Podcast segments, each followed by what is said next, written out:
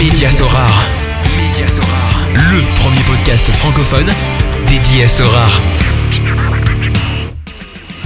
Salut, c'est Mehdi, Magic Mehdi sur Sorar. Je vous souhaite la bienvenue dans cette nouvelle édition du podcast Média Sorar. Média Sorar, c'est un site qui partage des articles d'actualité, des analyses, des astuces, ainsi qu'un service d'accompagnement personnalisé pour ceux qui désirent se lancer ou s'améliorer dans le jeu. Lors de la précédente édition, j'ai pu accueillir Tony Lore, banquier de son état, qui est venu nous parler de son aventure Sorar et nous partager son point de vue de financier sur le développement de Sorar, le rapport au gambling et d'autres points très intéressants. Et pour cette nouvelle émission, j'ai le plaisir d'accueillir Antoine, alias Sorar Austria, spécialiste du championnat autrichien et du digital marketing. Salut Antoine Salut Mehdi, comment ça va? Bah écoute, très très bien, surtout après, euh, écoute, on est le lendemain de la super nouvelle euh, avec Mbappé, ambassadeur Sorar, donc euh, on a beaucoup de choses, je pense, à, à échanger euh, aujourd'hui. En tout cas, je te remercie euh, bah, d'être présent aujourd'hui. Donc Antoine, alias Sorar Austria, personnage manager assez connu euh, sur sur Twitter, sur les réseaux sociaux, parce que tu es un des, des seuls spécialistes du, du championnat autrichien, en tout cas dans, dans le monde francophone. Et donc c'est un c'est un plaisir de te recevoir aujourd'hui. Merci pour l'invitation, en tout cas, ça fait plaisir. C'est, je suis un, un grand fan de, de l'émission, j'écoute euh, assez souvent, assez régulièrement, donc c'est, vraiment un plaisir d'être avec toi aujourd'hui. Eh ben, écoute, plaisir partagé. Pour nos auditeurs, Antoine, est-ce que tu pourrais te présenter? Alors, moi je m'appelle Antoine, j'ai 27 ans, je suis originaire du sud de la France. Euh, actuellement, je travaille en Suisse, dans le marketing digital, la communication, les réseaux sociaux d'un, club professionnel euh, de hockey sur glace sans, sans le nommer. Initialement, j'ai un, j'ai un parcours euh, plutôt financier. Euh, je travaillais chez, chez KPMG en tant qu'auditeur financier. J'ai fait une année en Nouvelle-Calédonie et puis là, bah, j'ai complètement changé de branche et je- ça fait maintenant presque deux ans que je suis, je suis en Suisse. Euh, Déjà, une, une vie est bien remplie à 27 ans. Ouais, c'est ça. Et origine sud de la France, quelle ville? Montpellier, vraiment. euh, Et supporter de, des Montpelliérains aussi? Bien sûr, Obligé. moi j'étais 18 ans, c'est le titre de Montpellier, c'est euh, Giroud, Capella, Belanda, Stambouli, donc euh, un vrai plaisir d'avoir vécu ces, ces belles années. Ouais, tout à fait. Et Cabella d'ailleurs qui est retourné, euh, Qui est retourné, qui a fait Krasnodar pige, pour aller à Montpellier. hein. Et là, Ouais. ils ont aspiré quelques Stéphanois, j'ai vu euh, pendant le Ah ouais, ça, et pas les, pas les moins bons, donc ça va faire, euh, ça va renouveler un peu l'effectif, je suis assez content, donc on va voir ce que ça donne. Ouais, et donc tu me disais auditeur financier à la base. Donc tu as fait des études euh, quoi en- dans, dans, dans la finance. Ouais, c'est ça. Bah, j'ai fait un, un master en, en finance et puis euh, j'ai toujours bien aimé euh, avec les stages que j'ai pu faire en études. bah voilà, l'audit financier. J'ai eu une belle opportunité pour partir voyager tout en ayant sa, ma première expérience professionnelle. Et puis c'était super en Nouvelle-Calédonie. C'est un peu parti à la fin bah, avec le, le Covid, tout ça. C'était pas un environnement très rassurant d'être aussi loin de sa famille. Donc j'ai préféré rentrer un peu, un peu plus, plus rapidement que prévu. Mais euh, je regrette pas du tout cette expérience. C'était super. Et puis bah, j'ai fait une petite euh, transition parce que pour, pour la faire courte, j'étais, euh, j'ai toujours euh, développé ça, des pages sur les réseaux sociaux, euh, du community management, de l'aide. J'ai créé ma micro-entreprise quand j'étais encore en études. Ça, ça, ça me servait pour, pour voilà, pour mes presque mon boulot d'étudiant. J'ai pas eu besoin de bosser, ça me payait un peu, un peu voilà les petites dépenses, les petits, les petits kebabs en sortant de tout ça. Donc c'était, c'était génial. Et puis j'ai un peu professionnalisé la chose. J'ai quand même développé des grosses communautés. Je travaillais un peu plus dans le milieu de l'e-sport. Et puis quand je suis arrivé, j'avais envie, quand je suis rentré en France, j'avais encore envie, j'avais la bougeotte. Je voulais euh, et découvrir un autre pays. Je suis pas allé très loin. Je suis allé en Suisse et j'ai eu l'opportunité. euh, j'avais une opportunité en banque et puis j'ai eu cette opportunité là dans une agence. Et puis j'ai fait le choix de, de faire un peu ce qui me plaisait et je regrette pas non plus. Ça m'a permis de travailler dans un premier temps avec plusieurs clients, dont ce club euh, professionnel. Et puis là, j'ai été embauché directement par ce club euh, là au courant de l'année 2022. Donc c'est c'est vraiment génial. C'est je C'est un super parcours. Et, et qu'est-ce qui t'a amené jusqu'en Nouvelle-Calédonie? Euh, Nouméa, bah, dans un- c'est- les, Ouais, les- les bah, Kanaks, hein, je pensais pas les Maoris là-bas, c'est les Kanaks. Non, hein, c'est les Kanaks, quoi, les populations ouais. locales. Tout Bah, initialement, j'étais dans un cabinet à, à Montpellier, et puis la, ma tutrice avait fait ce, ce même parcours et m'avait dit, bah, si t'as l'opportunité de faire ça, c'est vraiment quelque chose de génial pour toi, parce que tu, tu profites vraiment, tu sors des études, t'as tout à découvrir, tu peux enfin voyager tout en découvrant ton métier, donc si t'as l'opportunité, fais-le. J'ai pas hésité, j'ai contacté les, petits cabinets là-bas, et puis j'ai eu de la chance, j'ai été embauché donc presque dans le, plus gros qu'il y avait, puisque KPMG, c'est, on en avait déjà parlé, je crois, dans un de tes podcasts, mais c'est, vraiment une énorme entreprise. Et puis, euh, bah voilà, dé- découvrir euh, le monde professionnel tout en étant euh, à l'autre bout de la planète, en pouvant euh, presque partir en vacances tous les week-ends en allant découvrir la Nouvelle-Calédonie, c'était génial, quoi. C'était une super expérience. Tout à fait. Et donc là, en Suisse, depuis deux ans, donc Ouais, c'est auditeur financier, puis finalement, bah, féru de, de communication. Exactement. Euh, donc ta micro-entreprise touchait, euh, t'étais community, community manager ou bien c'était euh, plus, plus diversifié au niveau des, Non, c'était tu principalement proposais du, principalement du community management. Bah, j'avais créé des grosses pages sur, euh, sur Instagram avec des grosses communautés où c'est vrai que j'arrivais bien à, à professionnaliser ma vision en utilisant un peu ce background que j'avais eu en, en finance avec beaucoup de stats, beaucoup d'analyses et beaucoup de prévisions où j'arrivais à avoir un peu mes méthodes à moi qui ont bien marché. Donc j'ai créé des pages, j'avais des centaines de milliers de followers où j'ai jamais rien payé, tout ça. Donc j'avais une partie où j'étais en fait payé pour partager des publications, un peu Mhm. euh, mon côté influenceuse. Et puis euh, à côté de ça, après j'avais des, voilà, je travaillais pour certaines structures e-sport, pour certaines entreprises, et puis je les aidais dans leur développement. C'était aussi un peu du travail rédactionnel pour des articles, pour des sites de jeux vidéo. Puis c'était une super expérience, ça m'a beaucoup appris et ça m'a vraiment, ça m'a permis de, j'avais des idées, j'avais des manières de faire, et puis ça m'a vraiment permis de professionnaliser tout ça dans un milieu qui est complètement nouveau, le l'e-sport où il y avait un peu tout à construire, et c'était vraiment, c'est vraiment super, et c'est ça qui m'a donné l'envie de, bah, de changer, de me reconvertir un peu, de, de vraiment me concentrer à 100% sur ce, sur ce secteur-là. Et euh, t'as débarqué là dans ce, dans ce club professionnel de hockey en Suisse. C'est eux qui t'ont dé, démarché ou bien c'était euh, plus toi qui a commencé à postuler Tu t'es dit, bah ouais, bah, un changement de carrière là maintenant, ça serait, ça serait pas mal? Bah, j'avais des de base donc j'étais embauché dans une agence donc j'avais plusieurs opportunités dans, dans la finance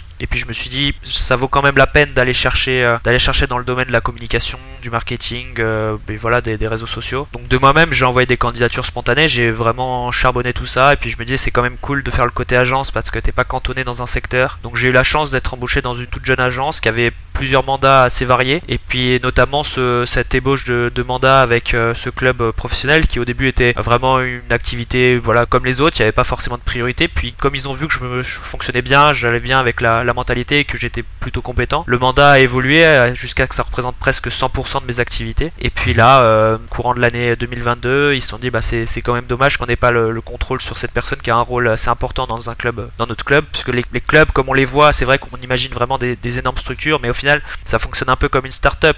T'as pas non plus tant d'employés que ça, surtout dans la communication, le management, des choses comme ça. Donc, ils ont dit c'est dommage qu'on n'ait pas la main sur euh, cette personne qui gère un peu nos réseaux sociaux, des choses comme ça. Donc, ils m'ont proposé de, les rejoindre directement. Puis, bah, moi, c'était vraiment ce qui me plaisait dans, dans mes activités. Donc, j'ai tout de suite rejoint euh, l'aventure. Et moi, ce qui me plaît euh, en t'ayant comme invité, c'est que tu pourras apporter évidemment euh, ton expertise et ton avis sur le championnat autrichien, mais également ton point de vue euh, où tu vas un peu mixer ton côté auditeur de tes premières années en tant qu'auditeur financier et également tes connaissances en digital marketing pour donner ton avis sur Sorar. Donc, on en viendra plus tard. Et pour revenir justement à Sorar, comment est-ce que tu as connu ce jeu? Alors moi je suis, je pense que c'est à peu près le même le parcours que beaucoup de tes invités et beaucoup des utilisateurs de Sora ont pu, pu avoir. Moi j'étais initialement un fan de FIFA et du mode FIFA Ultimate Team. J'étais plus un joueur, euh, j'adorais l'achat-revente, vraiment je, c'était une de mes grandes passions à un moment, je faisais pratiquement que ça. C'était vraiment quelque chose que j'adorais. Puis après j'ai eu la découverte aussi de mon petit gazon, qui était Mhm. euh, aussi quelque chose que j'adorais faire entre amis, et puis même les, les, les formats des ligues ouvertes, des choses comme ça. J'ai eu une grande passion. Et puis moi je pense si tu vas voir sur mon profil Sora Data, je crois que je me suis inscrit début mars 2021. C'est en fait un ami qui m'a dit bah écoute, euh, ça fait un moment qu'on joue plus à FIFA, mais il y a un truc qui ressemble un peu à ça, qui mélange mon petit gazon, Fantasy League, euh, le système d'achat-revente de FIFA Ultimate Team, ça pourrait te plaire. Donc je me suis inscrit, j'ai créé un compte,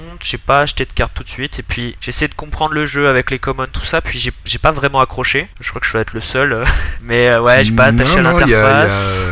Tony, Tony de l'épisode précédent, même chose. Il s'était inscrit, puis il a pas directement accroché, puis il est revenu un peu plus tard. Il y en a pas mal comme ça. ouais. Ouais, bah c'est ça. J'ai pas, j'ai pas accroché l'interface, j'ai pas accroché au système. Je me suis dit, je comprends pas tout de suite forcément les règles. Je me suis peut-être pas aussi impliqué à fond là-dedans. Puis ça tombait peut-être pas à un moment où j'avais le le temps à, de temps à mettre euh, dans le jeu. Donc j'ai un peu laissé de côté, j'ai gardé un œil, euh, j'ai vu la sortie des Limited, je me suis un peu réintéressé. Et puis ouais, j'ai eu un petite vacances d'une semaine euh, fin octobre, début novembre 2021. Et puis je m'y suis remis à fond, j'ai lu un article de je sais plus où qui m'a intéressé, j'ai commencé à revoir des vidéos et je me suis dit bon c'est quand même pas mal ce jeu. Donc je me suis, euh, j'ai réactivé mon compte, je me suis rappelé que j'avais eu Vinicius en commande, je me suis dit c'est quand même pas mal ça, on va voir ce que ça vaut. et puis après, euh, non, j'ai commencé le champion, enfin moi j'ai commencé Sora, j'ai acheté mes premières cartes, j'ai dû mettre euh, un tout petit peu plus d'un Ether. À cette époque, c'était quand même le moment où il coûtait presque le plus cher. Et puis voilà, je me suis fait une équipe. Moi, au début, ma, petite stratégie, je te, je te devance peut-être sur, sur tes questions, mais c'était vraiment, j'anticipais les match-ups favorables dans 3 ou 4 game week qui allaient venir. Donc j'achetais des, des joueurs à ce moment-là et puis je les jouais, je les jouais alors que c'était un, un bon match-up. Et puis j'ai vite changé de stratégie parce que ça marchait pas forcément très bien. Mhm. Et si tu devais te inscrire aujourd'hui, tu crois que tu aurais plus accroché au niveau de l'interface? Parce qu'il y a quand même eu des, des, énormes progrès qui ont été faits, et surtout cette dernière semaine avec le gameplay qui a, vraiment fortement évolué. Exactement. Bon, déjà, j'aurais plus des, des TR aussi. c'est ça qui aurait été intéressant. Mais euh, non, je trouve que c'est beaucoup. Il y a vraiment eu des gros gros efforts qui ont été faits sur le jeu. C'est beaucoup plus intuitif. Vraiment, on n'y pense pas forcément, mais toutes les démarches qui ont été mises en place pour la protection des erreurs, on en a toutes fait, tous fait des erreurs sur euh, les prix, les achats, les choses comme ça. Je trouve qu'on est vachement bien encadré par euh, par Sora là-dessus. Pour faire une erreur de prix, il faut vraiment le faire maintenant. Puis je trouve que c'est quand même assez fluide. Tout bien mis en place et puis c'est vraiment pensé euh, de plus en plus pour la communauté donc c'est très agréable. Je pense que oui là j'aurais pas j'aurais pas fait machine arrière. Pour terminer ta présentation tes passions alors euh, il y a le foot. Le hockey est-ce que tu es passionné de, hockey maintenant ou pas forcément? Hockey sur glace on précise. Alors initialement pas du tout. Nous euh, moi je suis originaire de Montpellier. On a un tout petit club à Montpellier qui est en deuxième division les, les Vipers. Je crois que j'ai dû aller voir une fois. Moi je connaissais le hockey un peu comme tout le monde les grosses bagarres sur la glace les mecs qui balancent les gants et puis qui se, qui se castagne devant tout le monde. Mais euh, non, j'ai de passion pour, euh, pour ce sport qui est vraiment en Suisse assez développé. C'est quasiment le, la même popularité que le foot. Et c'est vraiment super intéressant. Donc c'est un univers vraiment, ça reste très sportif, très viril. Ça se, il y a des coups, il y a des charges. Mais en même temps, on n'est pas comme des sports comme le basket ou le handball que j'adore aussi, où on n'a pas forcément le, le, privilège du but. Euh, on n'apprécie pas forcément le but, vu qu'il arrive assez souvent. On apprécie un gros dunk au basket, mais on n'apprécie pas forcément tout le temps tous les points.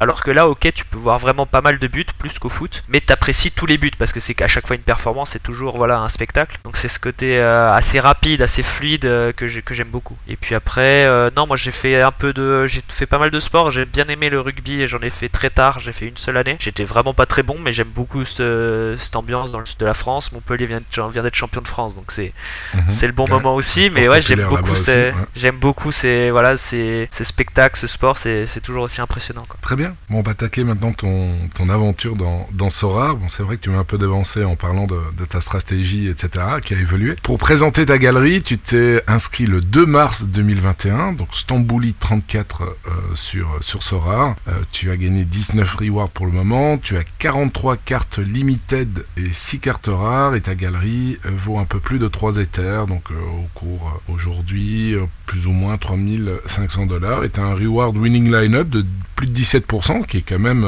pas mal du tout donc voilà, Limited, tu es rentré dans les Limited et euh, tu as parlé de ta stratégie qui a évolué, mais tes premiers achats, est-ce que tu t'es directement concentré sur le championnat autrichien ou bien euh, pas forcément? Alors moi, comme je t'ai dit, j'ai commencé avec un tout petit peu plus d'un Ether. Au début, non, j'ai commencé, euh, je crois que mon plus gros achat c'était Sébastien Haller. C'était un un bon timing parce que c'était, je crois, euh, on savait pas encore s'il allait jouer la, si la canne allait être dans Sorar. Et donc mhm. du coup, les prix a commencé un tout petit peu baisser parce que euh, on s'est dit bah il va être inutilisable pendant un mois. Et puis je l'ai acheté à ce moment-là et je crois que quelques semaines après, il y a eu l'annonce que la canne allait être couverte dans Sorar, donc il a tout de suite pump, c'était c'était génial. Mais ouais, je crois que c'était Sébastien Haller mon plus gros achat. Au début, non, pas du tout sur le championnat autrichien parce qu'il y avait justement le fait, on en reparlera, la particularité de ce championnat, c'est qu'il y a une pause hivernale. Et donc je crois que voilà, je me disais bon bah je vais pas investir sur des joueurs pour 6, euh, game week ou un truc comme ça. Et puis après je vais me retrouver un peu euh, un peu comme ça sans, sans pouvoir jouer. Non tout de suite ouais les, limited euh, des équipes au début bah voilà que je construisais en fonction des futurs match-up. Et puis après c'était j'ai eu des premières rewards. Je crois que bah voilà j'avais eu par exemple Giacomo Vrioni. C'était un joueur du championnat autrichien qui marchait bien à l'époque. C'était je crois ma plus grosse reward avant de, de faire la transition vers le, le championnat autrichien. Et voilà ce qui a motivé cette transition c'est que bah justement les prix ont pas mal baissé pendant cette trêve les gens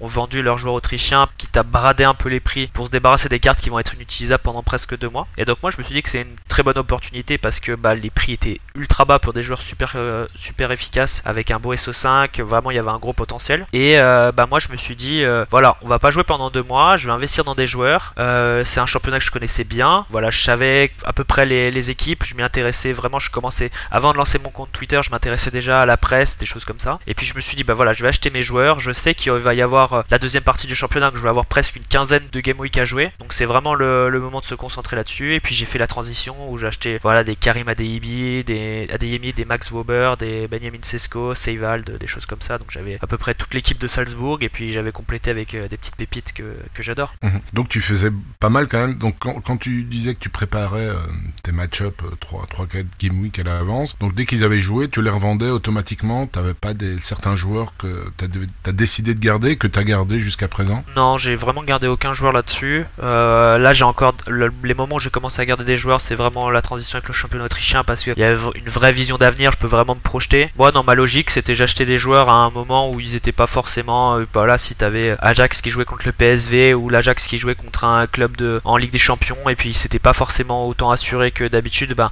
le prix montait euh, baissait un petit peu donc j'ai acheté à ce moment-là et puis après une grosse performance contre un match-up un peu plus faible, ça avait souvent l'effet inverse où ça montait un peu parce que bah, ces dernières performances étaient plutôt bonnes. Donc voilà, j'arrivais à équilibrer, à gagner un peu de, un peu d'argent en faisant ça. Je faisais en parallèle un peu d'achat-revente et puis c'est comme ça que j'ai un peu monté la valeur de ma galerie au début. Quoi. Mhm. T'as commencé avec quel budget? Vraiment, c'était 1,1 euh, Ether. Euh, à l'époque, ça devait être euh, à peu près 3000, bah, plus que 3000, ouais. Mhm. Donc c'est vraiment au moment, tu as converti en Ether au moment de, de l'achat. C'est pas des Ethers que tu avais en tant que. Non, non, j'ai vraiment. Ouais, j'ai brûlé la CB quoi. Ouais, donc là, tu as augmenté le nombre des termes au niveau, au niveau valorisation, c'est plus ou moins équitable quoi.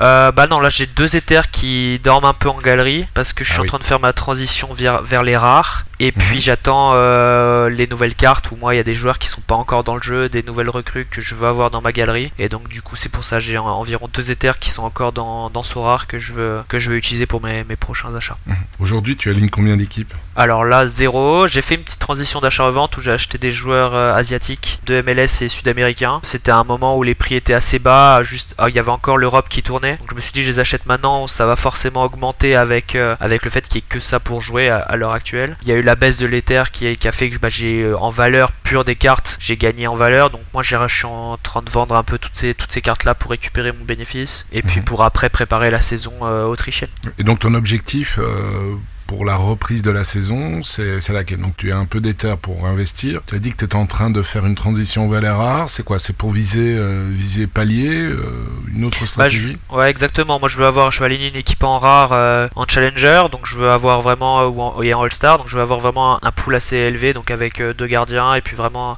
ah essayer de voir mhm. L'objectif sur la, sur la saison. Ça veut dire que là, initialement, je veux avoir une seule équipe. Mais l'objectif sur la saison, c'est de pouvoir aligner deux équipes en, rare. Puis à côté de ça, je veux être toujours aussi compétitif en, limited, et bien en limitant un peu mes équipes. Ça veut dire qu'avant je, pouvais vraiment aligner une équipe en chal, en U23, en All-Star, et puis euh, je pouvais alterner avec les spécialistes ou l'underdog. Donc là je veux vraiment euh, peut-être avoir deux équipes en All-Star et en U23 et puis euh, me concentrer là-dessus quoi, en limited. Donc ce serait à la reprise du championnat autrichien, ce serait de pouvoir aligner trois équipes, une en rare et, deux en limited. Ok. Et continuer un peu la charvente sur principalement sur le championnat autrichien? Ouais, bah ça c'est là où je suis le, plus efficace. C'est un peu la particularité, je pense qu'on en parlera après, la particularité de ce championnat, c'est que si tu t'intéresses vraiment au championnat, si tu es branché sur tous les, tous les axes de presse, d'information, de news, tout ça, tu peux avoir les informations assez à l'avance pour pouvoir en profiter, ce qui n'est pas vraiment le cas de tous les championnats. Et donc bah, l'exemple c'est l'arrivée du nouveau défenseur central de Salzbourg, euh, Pavlovic, qui vient de, mhm. de Monaco. J'ai réussi à avoir l'information presque une demi-heure avant que ça, ça sorte. J'ai acheté le joueur à 0,06 à peu près. Et puis là, je crois qu'il à 0,1. Donc euh, j'ai moi voilà j'ai acheté mon Pavlovic parce que je pense qu'il peut avoir un bon potentiel euh, cette saison aux côtés de Max et, et dans la rotation surtout si Oumar Solé s'en va et puis et puis voilà j'ai réussi à en profiter et c'est le bon exemple qui montre que voilà si on, s'y intéresse vraiment si on est branché sur les bons canaux on peut avoir un avantage dans ce rare. Tout à fait.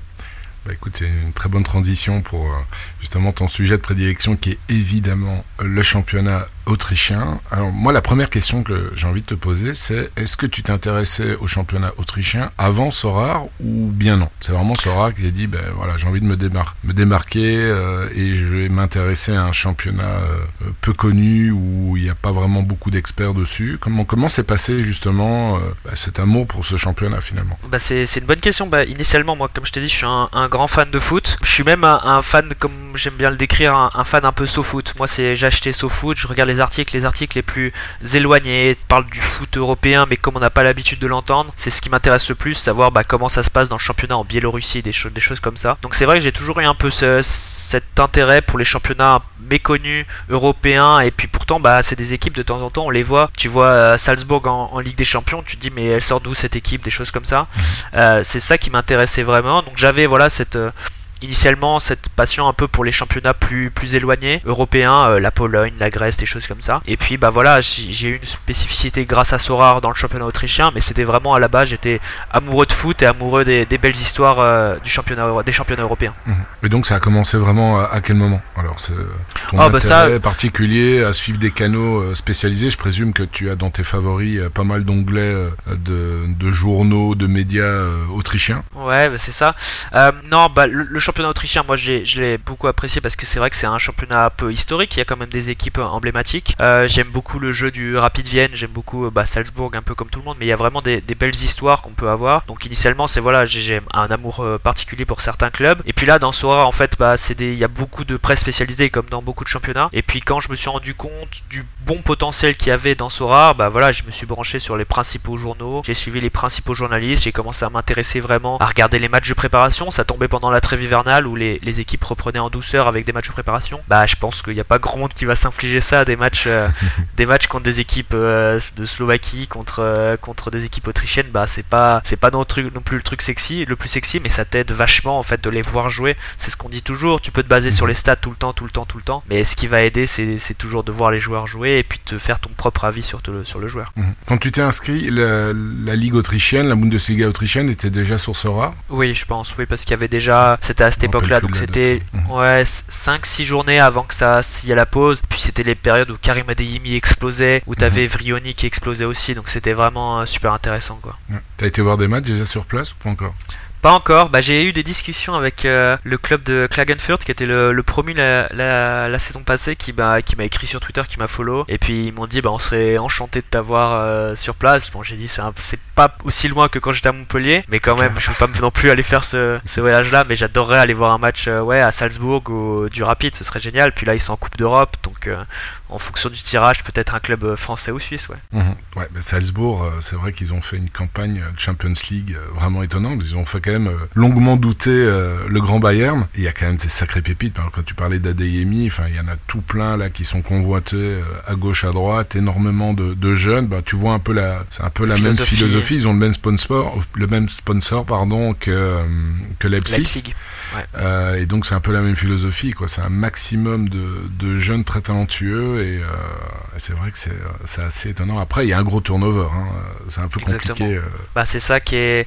La philosophie, un peu, quand tu, tu, regardes un peu euh, les déclarations directeur sportif, entraîneur, c'est de faire la meilleure équipe, même pas U23, c'est U21. U21 des championnats européens. Donc c'est super intéressant. Il y a vraiment un, format qui est fait exprès pour ça, où ça veut dire que les, les, les, jeunes ont leur opportunité très tôt de jouer en équipe professionnelle à, la fois dans le championnat autrichien, mais aussi dans les, les coupes européennes. Et puis tu as ce format avec une équipe ferme qui joue en deuxième division, qui est l'Efring, et donc les, les, joueurs peuvent euh, voilà s'endurcir contre des, des adultes euh, alors qu'ils ont 16-17 ans et puis ça aide vachement dans ce format là il est très efficace et ça fait que bah, là il y a des joueurs euh, ils ont je sais pas ils doivent être à plus de 100 millions de, de bénéfices de ventes juste sur le, ce mercato estival tellement ça, ça mhm. marche bien et tellement c'est des pépites de, de, qualité. Donc ouais la, la, cellule de recrutement marche bien du côté de Salzbourg.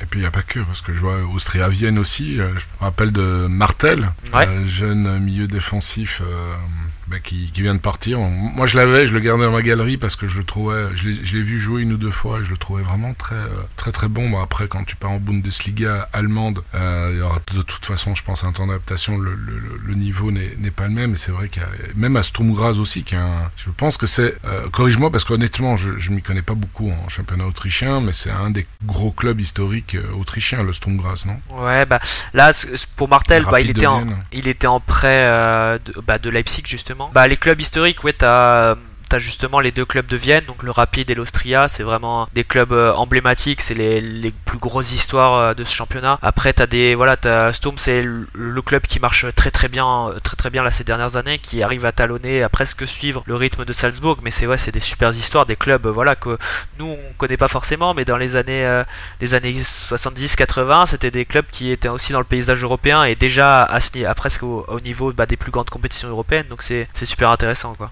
Bon, on a planté le cadre. Maintenant, on va aller un peu, un peu gratter par rapport justement à ce que tu fais euh, dans la communauté, pour la communauté Sorare dans le cadre du suivi du championnat autrichien. Tu as des donc tu as un fichier apparemment que tu mets à disposition. Est-ce que tu peux euh, nous en dire plus? Alors moi j'ai en fait quand j'ai découvert le potentiel euh, du championnat autrichien lié notamment aux particularités du calendrier, des choses comme ça, je me suis dit bah je fais l'effort d'aller de l'avant là-dessus, d'être proactif, d'aller me documenter. Et puis j'aime beaucoup de par mon voilà mon passé partager avec des communautés, créer des communautés autour de tout ça. Je me suis dit c'est vraiment dommage de. J'utilise Twitter moi au quotidien pour euh, avoir des informations, découvrir Sora de plus en plus. C'est ce qui me permet de au-delà du jeu de d'avoir de la passion pour, euh, pour voilà ce cette nouvelle euh, nouveau jeu, ce, ce, nouveau concept.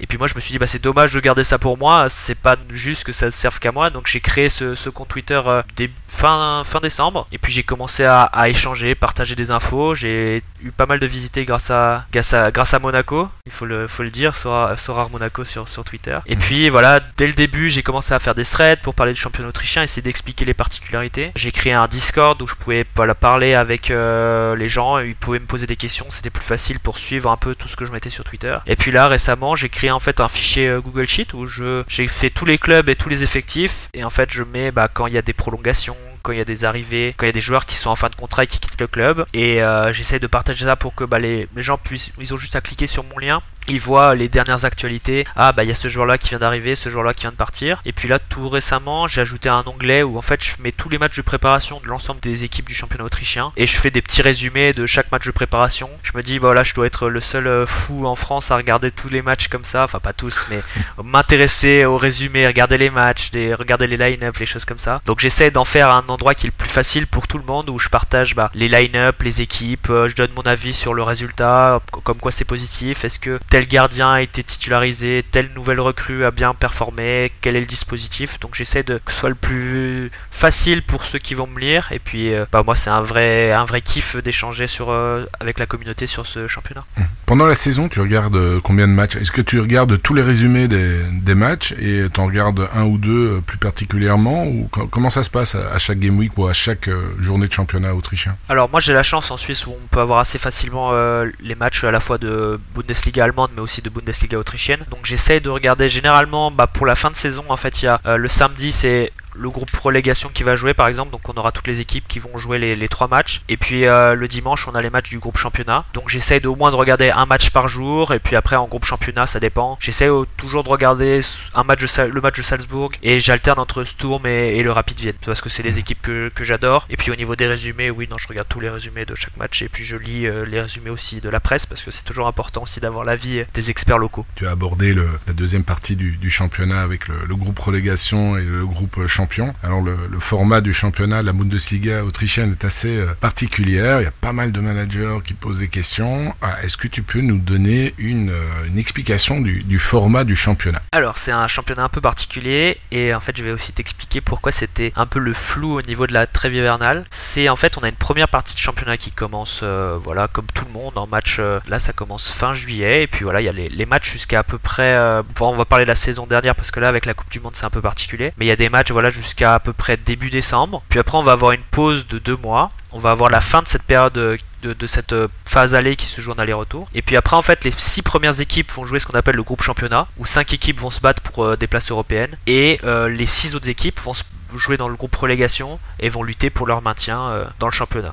Donc en fait, dans Sorar, quand tu regardais un peu, euh, ça, on n'arrivait pas vraiment à estimer si cette partie-là euh, de groupe championnat relégation était couverte dans Sorar. Il y avait un flou où en fait on se disait, bah euh, ok, le championnat il se termine le la troisième semaine de février, et après il n'y a plus de match. Donc il y avait vraiment cet effet-là où la grande majorité de la communauté ne savait pas comment fonctionnait le championnat et se disait, bah je vais pas acheter un joueur de Salzbourg s'il lui reste deux journées début février quoi. Donc en fait mhm. c'était ça qui était super intéressant et c'est ça qui m'a qui m'a qui m'a un peu motivé aussi à expliquer. C'était mon gros travail au début, au-delà de, de parler des joueurs, c'était d'expliquer comment ça se passe le, championnat. Donc j'ai fait des threads, j'ai essayé de vraiment détailler pour que ce soit le plus compréhensible pour tout le monde. Et puis les gens se sont rendus compte, bah oui, il reste, euh, enfin du coup il y a 6 équipes dans le groupe championnat qui vont s'affronter en aller-retour. Pareil pour le groupe relégation. Puis après il y a des playoffs euh, pour la dernière place européenne. Donc ça fait, voilà, ça fait minimum 10, 10 game week quoi. Mhm. Et donc il y a combien de matchs Donc il y a 12 équipes en tout qui font normalement combien de matchs euh, sur toute la saison, euh, playoff compris? T'as la phase aller-retour euh, de la première phase et puis après, donc là, ça, fait, ça fait 22 matchs.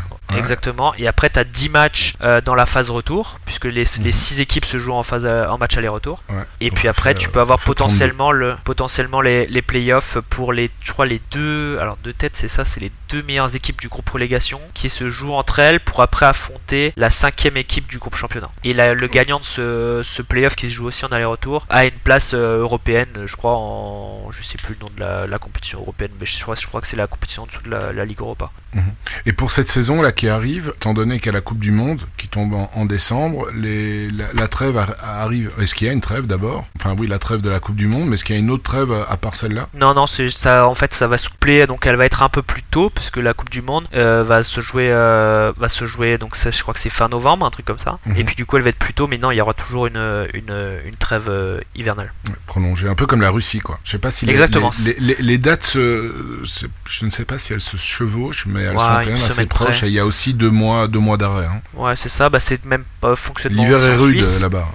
Ouais, c'est ça. Bah, c'est les montagnes. C'est pareil, c'est pareil en Suisse. Donc euh, j'ai l'exemple local ici. Mais euh, ouais, c'est c'est ouais, c'est une particularité qui est super intéressante en fait d'Ossorar parce que bah t'as ce système là où l'utilisateur lambda qui va utiliser son sa carte autrichienne, on va dire euh, voilà la reprise des championnats donc août, septembre, octobre, bah il n'a pas forcément une galerie très grande comme la grande majorité des, des joueurs, qu'il a une galerie pour jouer et bah ils peuvent pas se permettre d'avoir un joueur qui qui va pas jouer pendant deux mois. Donc en fait ils vont le réflexe classique c'est de vendre ses joueurs et donc ça va naturellement faire baisser le prix. Il va avoir beaucoup moins d'intérêt pour les, les, joueurs qui vont être mis en vente, qui vont être mis aux enchères par Sora sur le marché primaire et, et puis après en revente sur le marché secondaire. Donc en fait naturellement les prix vont baisser et c'est là où en fait si t'es un peu et c'est que tu as une galerie où tu peux te le permettre, tu peux faire des très bons coups et acheter des joueurs très bas et presque voilà, moi j'ai des joueurs, j'avais Max Vaubert que j'ai vendu en x3, j'en avais acheté euh, deux ou trois juste pour ça quoi parce que je savais que le prix allait remonter, que c'est la particularité de ce championnat et je pense que c'est à peu près la même pour le championnat russe. Est-ce que tu maîtrises l'allemand ou pas du tout? Pas du tout. Alors je le je m'améliore un peu parce que bah, via le travail en Suisse, bah, la grande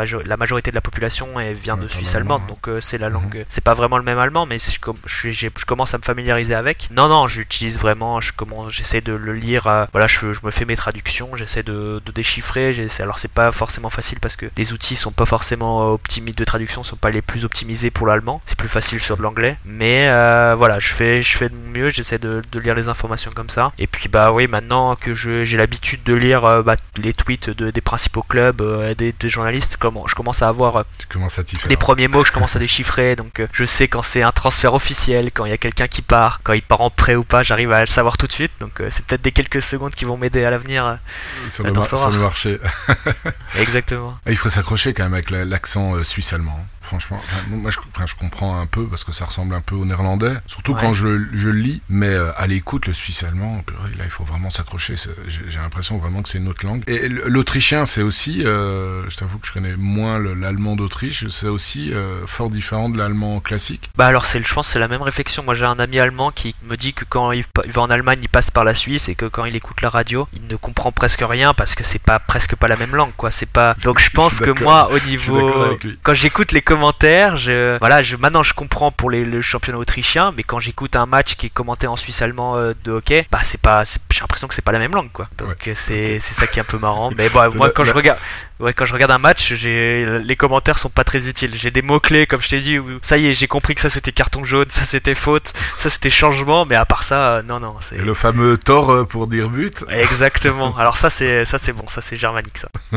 ok, bah bon, c'est la petite parenthèse sur sur l'allemand. D'après toi, parce que on, tu parlais du nombre de pépites, et c'est vrai qu'il y en a vraiment beaucoup qui passent par le championnat autrichien. Qu'est-ce qui explique, d'après toi, le fait que bah, l'Autriche soit vraiment un, passage pour énormément de pépites élites, pas seulement allemandes, mais aussi bah, même africaines. Ils vont il y a des très très très bons joueurs. Là, je vois dans ta galerie attaquante à Sekou Koita, par exemple, l'international malien qui joue à, Salzbourg. Est-ce que c'est le, budget qu'ils ont qui, qui permet justement d'attirer toutes ces pépites, ou bien c'est plus le, je sais pas si je compare avec le championnat allemand qui prête quand même beaucoup de joueurs en Autriche. Est-ce que c'est le style de jeu qui est assez similaire qui, Qu'est-ce qui, d'après toi, explique le, succès finalement euh, du, championnat autrichien? Je pense que c'est un choix de survie parce que donc là, il y a l'Autriche, c'est un petit pays, il n'y a pas un vivier assez grand pour avoir un championnat attrayant, puis pouvoir lutter contre les plus grands, euh, les plus grands pays européens. Mais je pense que c'est la, logique de la formation et puis c'est une logique économique aussi, il faut pas se le cacher. Voilà, ils mettent en avant la formation.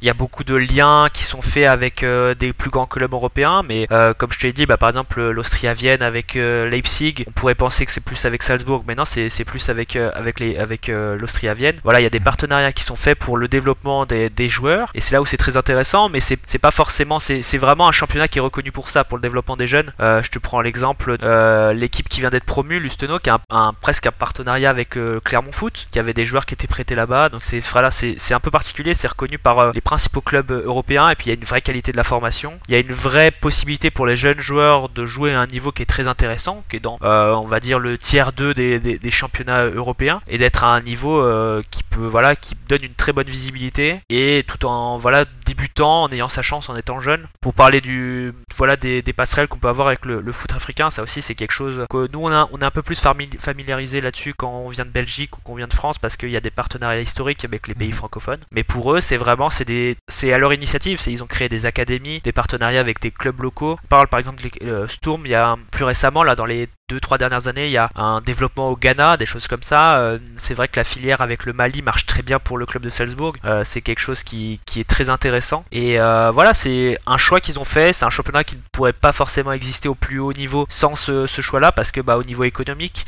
tu vois un achat comme comme on a dit pour le défenseur de le nouveau défenseur de, de Salzbourg Pavlovic c'est un achat de 7 millions d'euros. Pour nous nos dimensions européennes actuelles c'est dérisoire maintenant. Mais pour eux bah c'est quand même un budget super intéressant. Et puis des joueurs, je sais pas, comme Brendan Aronson qui a pas été, qui a été acheté quelques millions d'euros et qui a été revendu 35 millions d'euros à Leeds, bah c'est vraiment un modèle économique qui permet au club de perdurer et d'être d'essayer de plus en plus d'accrocher cette compétitivité européenne que il pourrait pas avoir naturellement. Et je pense que toi qui est, je crois qui est issu vient de Belgique et qui, qui connaît un peu ce championnat c'est peut-être ce qui manque par exemple à des championnats comme ça pour passer l'étape supérieure tu vois. Tout à fait ils ont, ils ont tout compris. Hein. Le fait d'avoir des partenariats justement dans, dans, des pays et servir de, de passerelle pour, euh, pour des jeunes talentueux, euh, parce que finalement les, les, gros clubs, ils ont des, des, gros scouts un peu partout, mais ils peuvent pas recruter absolument tout le monde, c'est juste pas possible. Et donc ça passe par des, par des petites structures comme ça, et euh, finalement qui ont de la visibilité aussi, parce que c'est ah, le championnat autrichien, c'est pas, c'est pas le championnat biélorusse ou, ou bosnien, quoique, mais il y a quand même pas mal de visibilité. Ils jouent, comme tu dis, la, la Coupe d'Europe et ils ont quand même pas mal d'équipes qui sont, qui sont représentées. Donc, euh, donc pour ces jeunes aussi, c'est une opportunité ensuite d'aller vers des, gros clubs. Et, euh, et, pour ces petits clubs autrichiens, c'est de faire des, sacrés bénéfices. Hein, parce que tu prends l'exemple de Brandon Aronson, enfin, il y, a, chaque année, là, Adeyemi, des choses comme ça. C'est, euh... Adeyemi, non, il était prêté, non? Non, non, il a été vendu à Il a été vendu, il appartenait donc à Salzbourg. donc ils font des, des plus-values euh, absolument faramineuses. Quoi.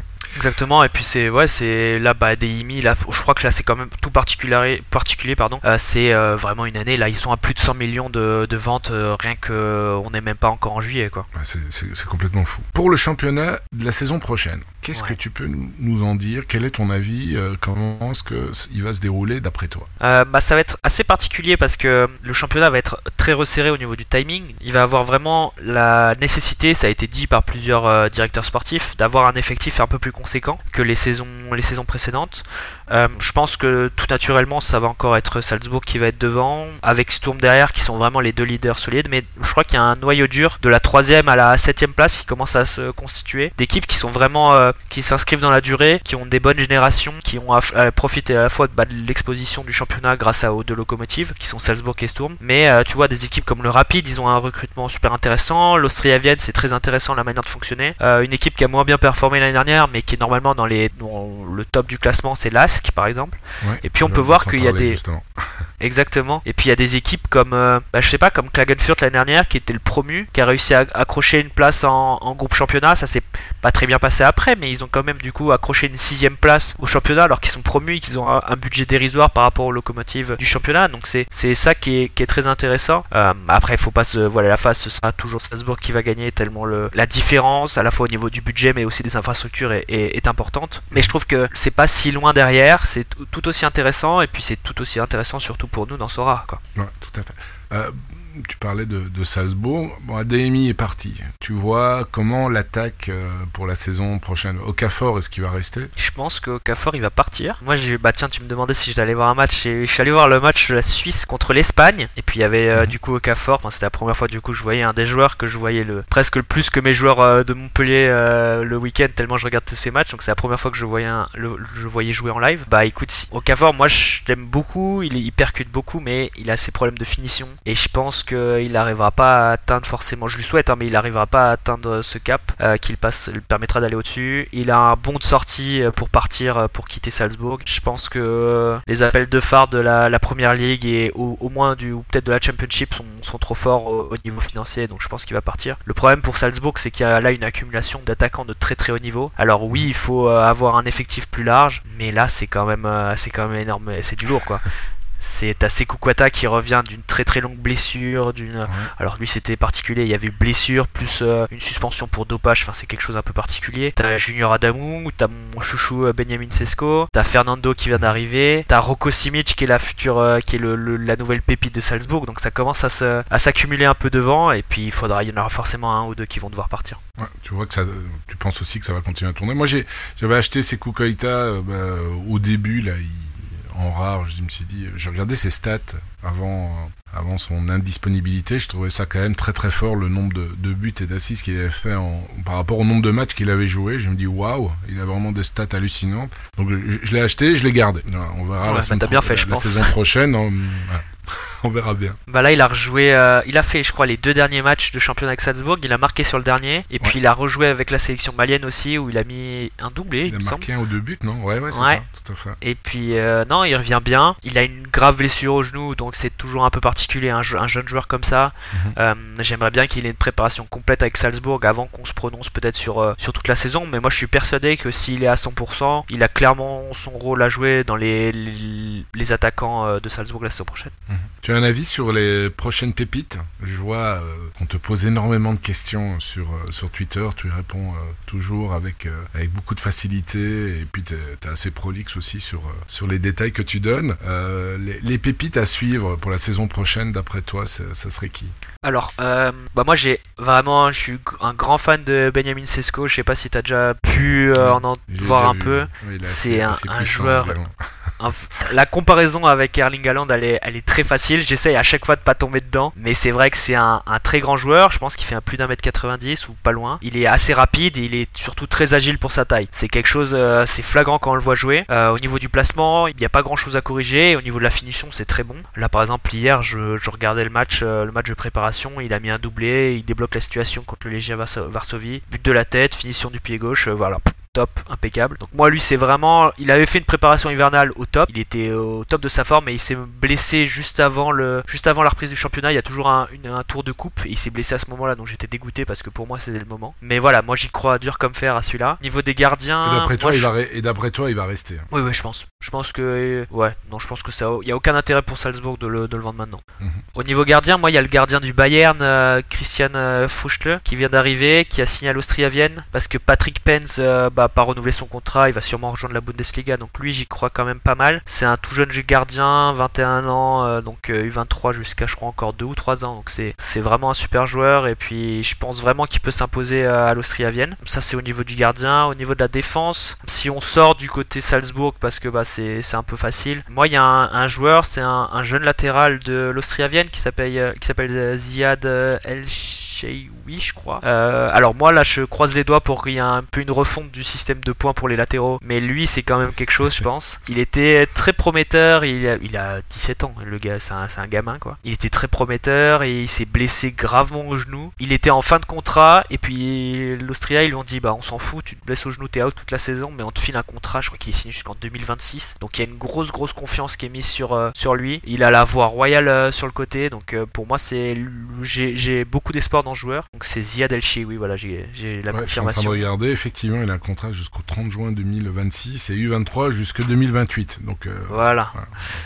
on peut voir venir. Et Ouais, quoi, lui, c'est tu ça, le vois euh, titulaire dès la saison prochaine euh, Je pense il qu'il va remis, euh, il faut que je, je regarde comment ça se passe au niveau de la préparation, s'il est apte tout de suite, s'il arrive à faire toute la préparation. Euh, L'Austriaven, ils ont l'habitude quand même de gérer ce genre de, de profil un peu blessé et ils, ils ont l'habitude de pas voilà de passer les étapes trop rapidement. Donc je pense que c'est peut-être pas titulaire dès le début, mais il va naturellement revenir à ce moment-là et puis ce sera super intéressant. Et après, moi j'aime beaucoup Amar Dedic derrière aussi, qui était prêté à La saison passée, mais qui appartient à Salzbourg. Et je pense que tu sais, il y a le, vétéran de Salzbourg, Andreas Ulmer, qui est le capitaine, qui a été prolongé d'une année. Je pense que c'est sa dernière. Et je pense qu'au fur et à mesure de la saison, il va, il y a une transition qui va se faire naturellement. Donc lui, j'y crois pas mal. Et puis au milieu, bah il y a ça, quand je te disais les joueurs, j'ai hâte qu'il soit, qu'il y ait des nouveaux joueurs qui soient dans Sorare. Bah c'est Omic, qui est le capitaine de l'équipe, je crois U19 si je dis pas de bêtises et qui signe aussi euh, à alors non attends où est-ce qu'il signe déjà lui? Euh, je crois que c'est à, Wolfsberger aussi. Ouais c'est ça à Wolfsberger. C'est un milieu de terrain un peu défensif qui était à la Juventus qui appartenait à la Juventus de Turin et puis qui retourne en Autriche et pour moi ça c'est vraiment top joueur. J'ai vu un peu des matchs à l'Euro là c'est pas mauvais et sinon au milieu si euh, il y a Jonas Auer de, du Rapid que j'aimais beaucoup déjà la saison dernière qui est, qui est une carte qui est milieu de terrain dans Sorar mais il joue latéral. Et puis sinon il y a Vessel Demaku qui vient d'arriver à Sturm en provenance de l'Austria c'est ce gars c'est ah, c'est dingue c'est un chien sur le sur le terrain. Il court de partout c'est c'est trop bien. Et moi j'adore ce genre de joueur. Et puis beaucoup euh, dans Sorar et puis si on passe au niveau des attaquants bah, j'ai hâte de voir ce que ça donne euh, Fernando le Mhm. l'attaquant du Shakhtar qui a signé quand même pour euh, 6 ou 7 millions à Salzbourg. C'est quand même pas rien. Tout à fait.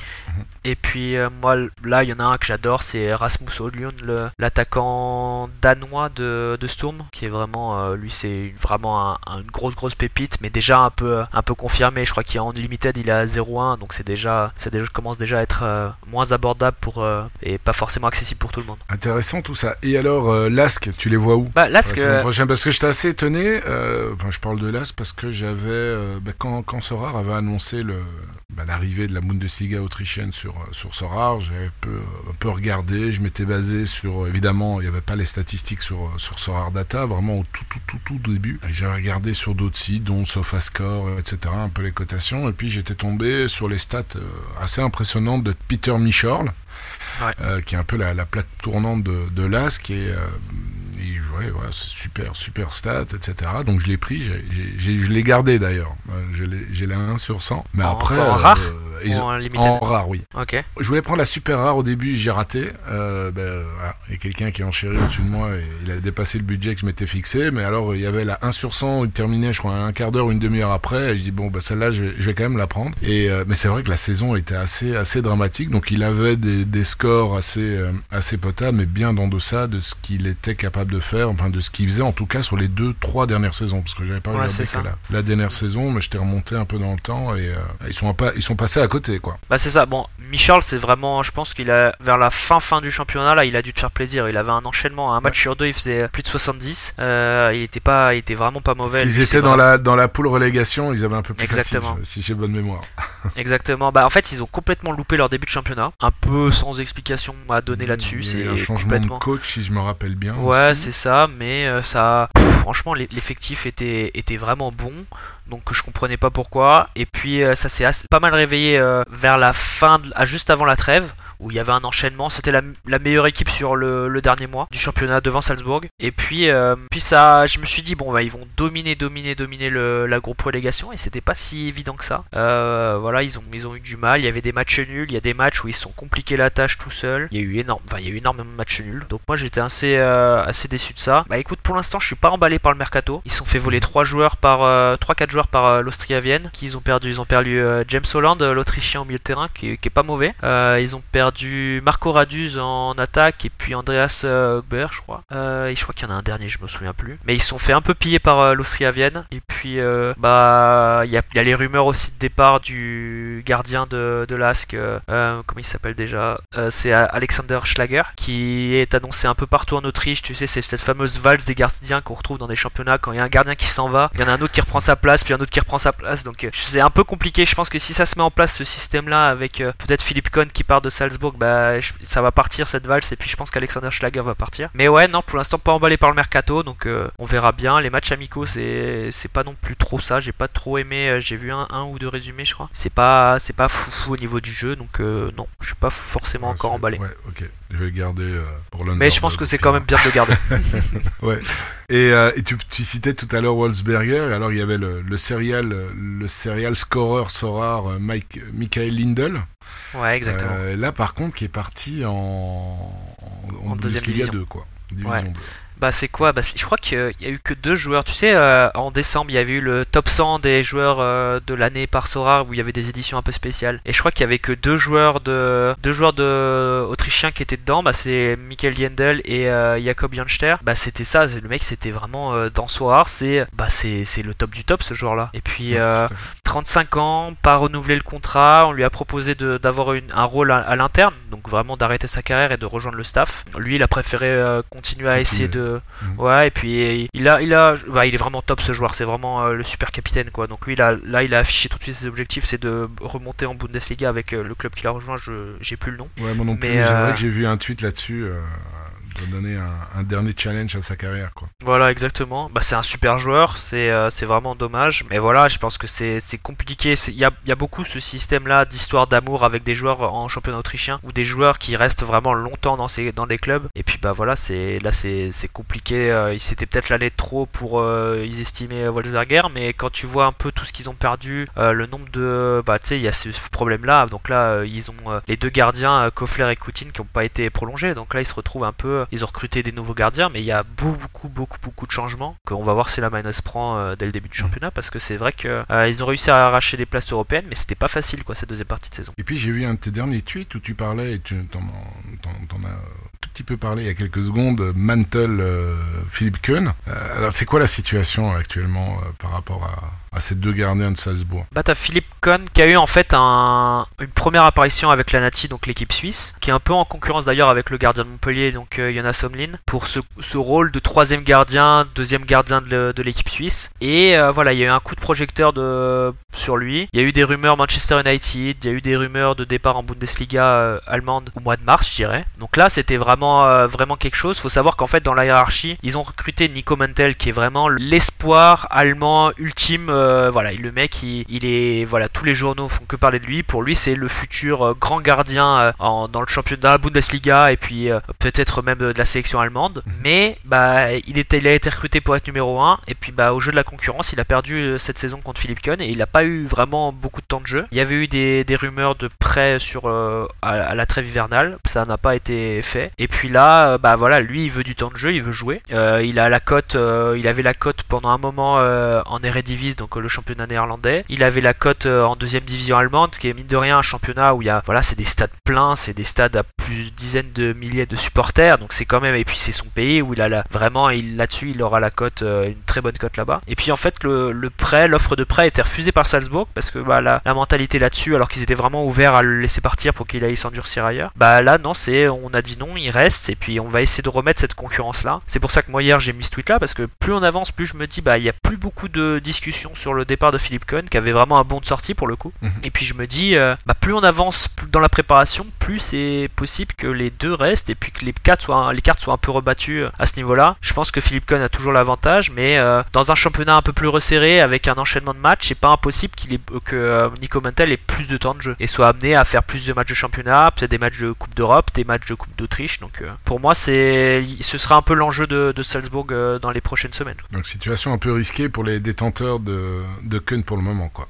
Bah écoute, moi je, je l'ai je l'ai racheté hier. Je l'ai racheté hier parce que pour moi la situation elle est beaucoup moins instable, enfin orientée vers un départ qu'il y a il y a un mois. Et euh, il y a une possibilité, c'est un petit pari que j'ai fait euh, où il y a une possibilité où il, en fait il reste à Salzbourg et puis vu que j'ai les deux, j'ai Nico Mentel et lui, bah voilà j'aurai la rotation, ce sera à moi de gérer avec euh, la petite chance des DNP, mais mais voilà c'est pour en moi c'est un pari que je veux je veux prendre.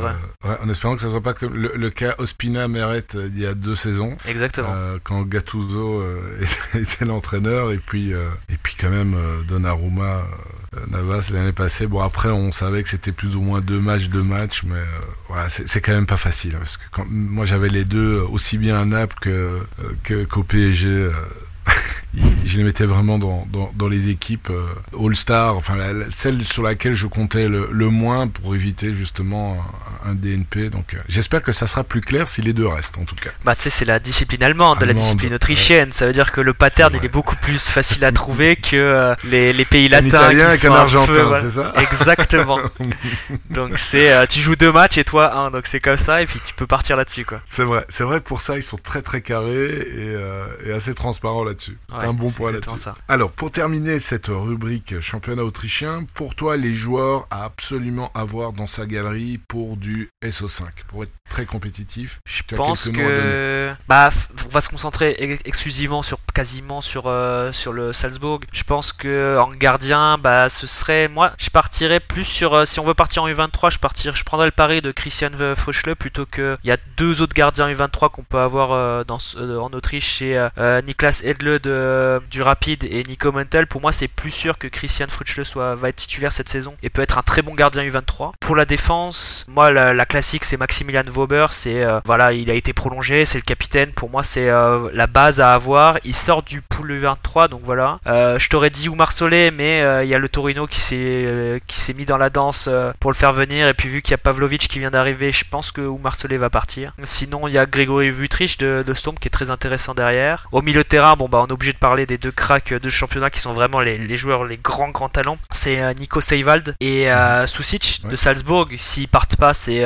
c'est voilà pour moi c'est le top du top. je mets un pour des budgets un peu plus un peu plus accessibles. Il y a Ante Bajic qui, qui a quitté Ried pour rejoindre le Rapid Vienne qui peut être très intéressant. Il y a Jonas Auer, donc peut-être que la prochaine carte sera plutôt en défense, mais là il y a toujours cette carte milieu de terrain de l'édition 2021-2022. Et puis au niveau de l'attaque, moi j'adore Benjamin Sesko. C'est pour moi c'est le futur grand talent qui sortira de Salzbourg. Et puis j'adore Jakob Janster qui s'il il reste, s'il a, il a pas les appels de la MLS qui, l'éblouissent trop, ben ce sera le, le, top le top attaquant comme comme la saison passée. Qui, euh, Cesco, je regarde, il est cher. Hein. Ah ouais, il est cher, il est, je crois, bah, 0,2 en limited, il me semble. Ouais, je vais te dire ça tout de suite, ouais, c'est ça. le prix ouais, plus bas, c'est 0,2 là... et, et, en rare, on est à 1,5, donc c'est. Ouais, c'est très très cher. C'est assez conséquent. Avec le risque aussi d'avoir un peu de, de, turnover, parce que comme tu te disais tout à l'heure, il y a Fernando qui est là, c'est Kokoita qui revient de blessure, donc il y a. Exactement. C'est ça qui est un peu compliqué avec Salzbourg, hein, c'est qu'il y a de temps en temps quand même pas mal de turnover. Hein. Exactement. Bah écoute, merci pour toutes tes explications sur, euh, sur le championnat autrichien. Alors je te propose de passer au, point suivant, point d'actualité. Alors quelle actualité là ces derniers temps? Pour poser le cadre, donc il y avait les annonces, l'évolution du gameplay, où euh, là, toutes les semaines, tous les 3-4 jours, on a eu quand même des super belles surprises avec euh, l'extension euh, du free-to-play, euh, les nouvelles divisions, il y avait le, le fameux Trickly, les, les, enfin, les underdogs, etc. Et puis alors il y a encore eu avec l'annonce d'il y a de, de, cette semaine, l'expansion encore pour augmenter en fait les, je veux dire la, la base de managers qui veulent jouer gratuitement ou bien qui veulent jouer avec des très petits budgets pour, pour s'acclimater ou bien tout simplement parce qu'ils ont envie d'allouer un tout petit budget pour jouer au Sorar et, et, sans plus. Donc je trouve ça vraiment personnellement très intéressant. Tu, je te, tu donneras évidemment ton avis là-dessus. Et puis la, la bombe euh, d'hier, l'annonce de, du, du, partenariat et, et, aussi quand même de... Euh, Nicolas Julia a dit qu'il a utilisé le mot investisseur aussi, donc comme quoi il a investi euh, dans Sora, donc Kylian Mbappé, euh, bon, c'est pas mal hein, quand même. Euh, ouais, c'est que ça, quoi. C'est ouais. pas mal. Bon, ils avaient, euh, je me rappelle, il y, a, il y, a, une grosse année, ils avaient annoncé Van Aken, Van der Voort, qui sont surtout Van Aken, un des goûts de, de ouais. avant évidemment l'extension à tout plein de, à tout plein de ligues. là, avoir Mbappé, bon bah voilà, c'est comme si tu avais LeBron James en, en NBA mais LeBron James, euh, quand il commençait sa carrière, c'est-à-dire, euh, enfin voilà, c'est juste exceptionnel. C'est pas un ambassadeur incroyable en fin de carrière, non. C'est une énorme visibilité. Un, un gamin de, voilà, de, de, même pas 23 ans, qui, euh, qui est considéré par beaucoup et à juste titre, je pense, comme le meilleur joueur du monde. Donc c'est juste incroyable. Et apparemment, c'est pas fini. Parce que j'avais mis quelques commentaires hier, et puis il y a quelques quelques, je vais pas dire des quelques copains, mais des gens avec qui j'échange pas mal de Sora, ils m'ont dit euh, avec un sablier, sablier du style, euh, ils faisaient comprendre, j'ai absolument aucune info, mais ils faisaient comprendre que c'était pas fini au Ah niveau bah, des annonces. Donc, euh, C'est ouais, Paul, ça, c'est Paul. c'est Qui Paul, nous avait lancé un petit tweet avant. Et puis là, euh, moi je l'ai félicité et- pour et- ce teasing, c'était pas pas mauvais. Voilà, voilà, exactement. Donc, euh, je me demande ce qui va arriver, mais là, ils ont clairement passé la deuxième, voire la troisième. Et toi, je voudrais avoir justement ton, ton avis quand on avait échangé pour préparer cette émission et tu me parlais de, euh, comme tu l'as mis ici en introduction, ton évolution et vraiment tes connaissances euh, au niveau du, de la communication digital marketing. Euh, Sorar a beaucoup été critiqué, euh, je ne veux pas dire à juste titre, mais quand même un peu aussi. Il y avait une période où il y avait un silence intégral, il y avait plus de AME, il y avait quasiment plus rien du tout, à part temps en temps sur Medium, mais c'était c'était vraiment très... trop, bref, la, communauté, il y avait de plus en plus de, comment dire, de frustration de ne pas avoir assez de, nouvelles de, la team Sorar. Bon, parallèlement, ils ont continué à grandir, euh, mais, très fortement au niveau des équipes. Chacun doit prendre sa place, etc. Mais là, on voit quand même clairement depuis euh, depuis deux trois mois que que ça va mieux. En tout cas au niveau du gameplay, je pense qu'ils ont bien fait de, de se concentrer d'abord là-dessus parce que pour beaucoup, Sorar c'était inatteignable, il n'y a pas moyen, il faut d'office rentrer avec euh, plusieurs milliers d'euros pour être compétitif. Là, avec l'évolution d'une gameplay, je trouve que voilà, ils, ils tendent et, et- et c'est toujours pas fini, donc c'est ça qui est bien, c'est essayer À d'embarquer l'écoute de la communauté aussi, hein. Ouais, c'est beaucoup voilà, de changements à l'écoute de la communauté. C'est ça qui est fort, c'est que bah, on peut se baser sur ses acquis, mais là, il y a, je trouve qu'il y a pas mal d'évolutions qui sont en lien avec les demandes les plus, les, les principales demandes qu'on pouvait retrouver sur euh, les principaux réseaux. Donc euh, c'est super intéressant et tout à fait à leur, à leur honneur.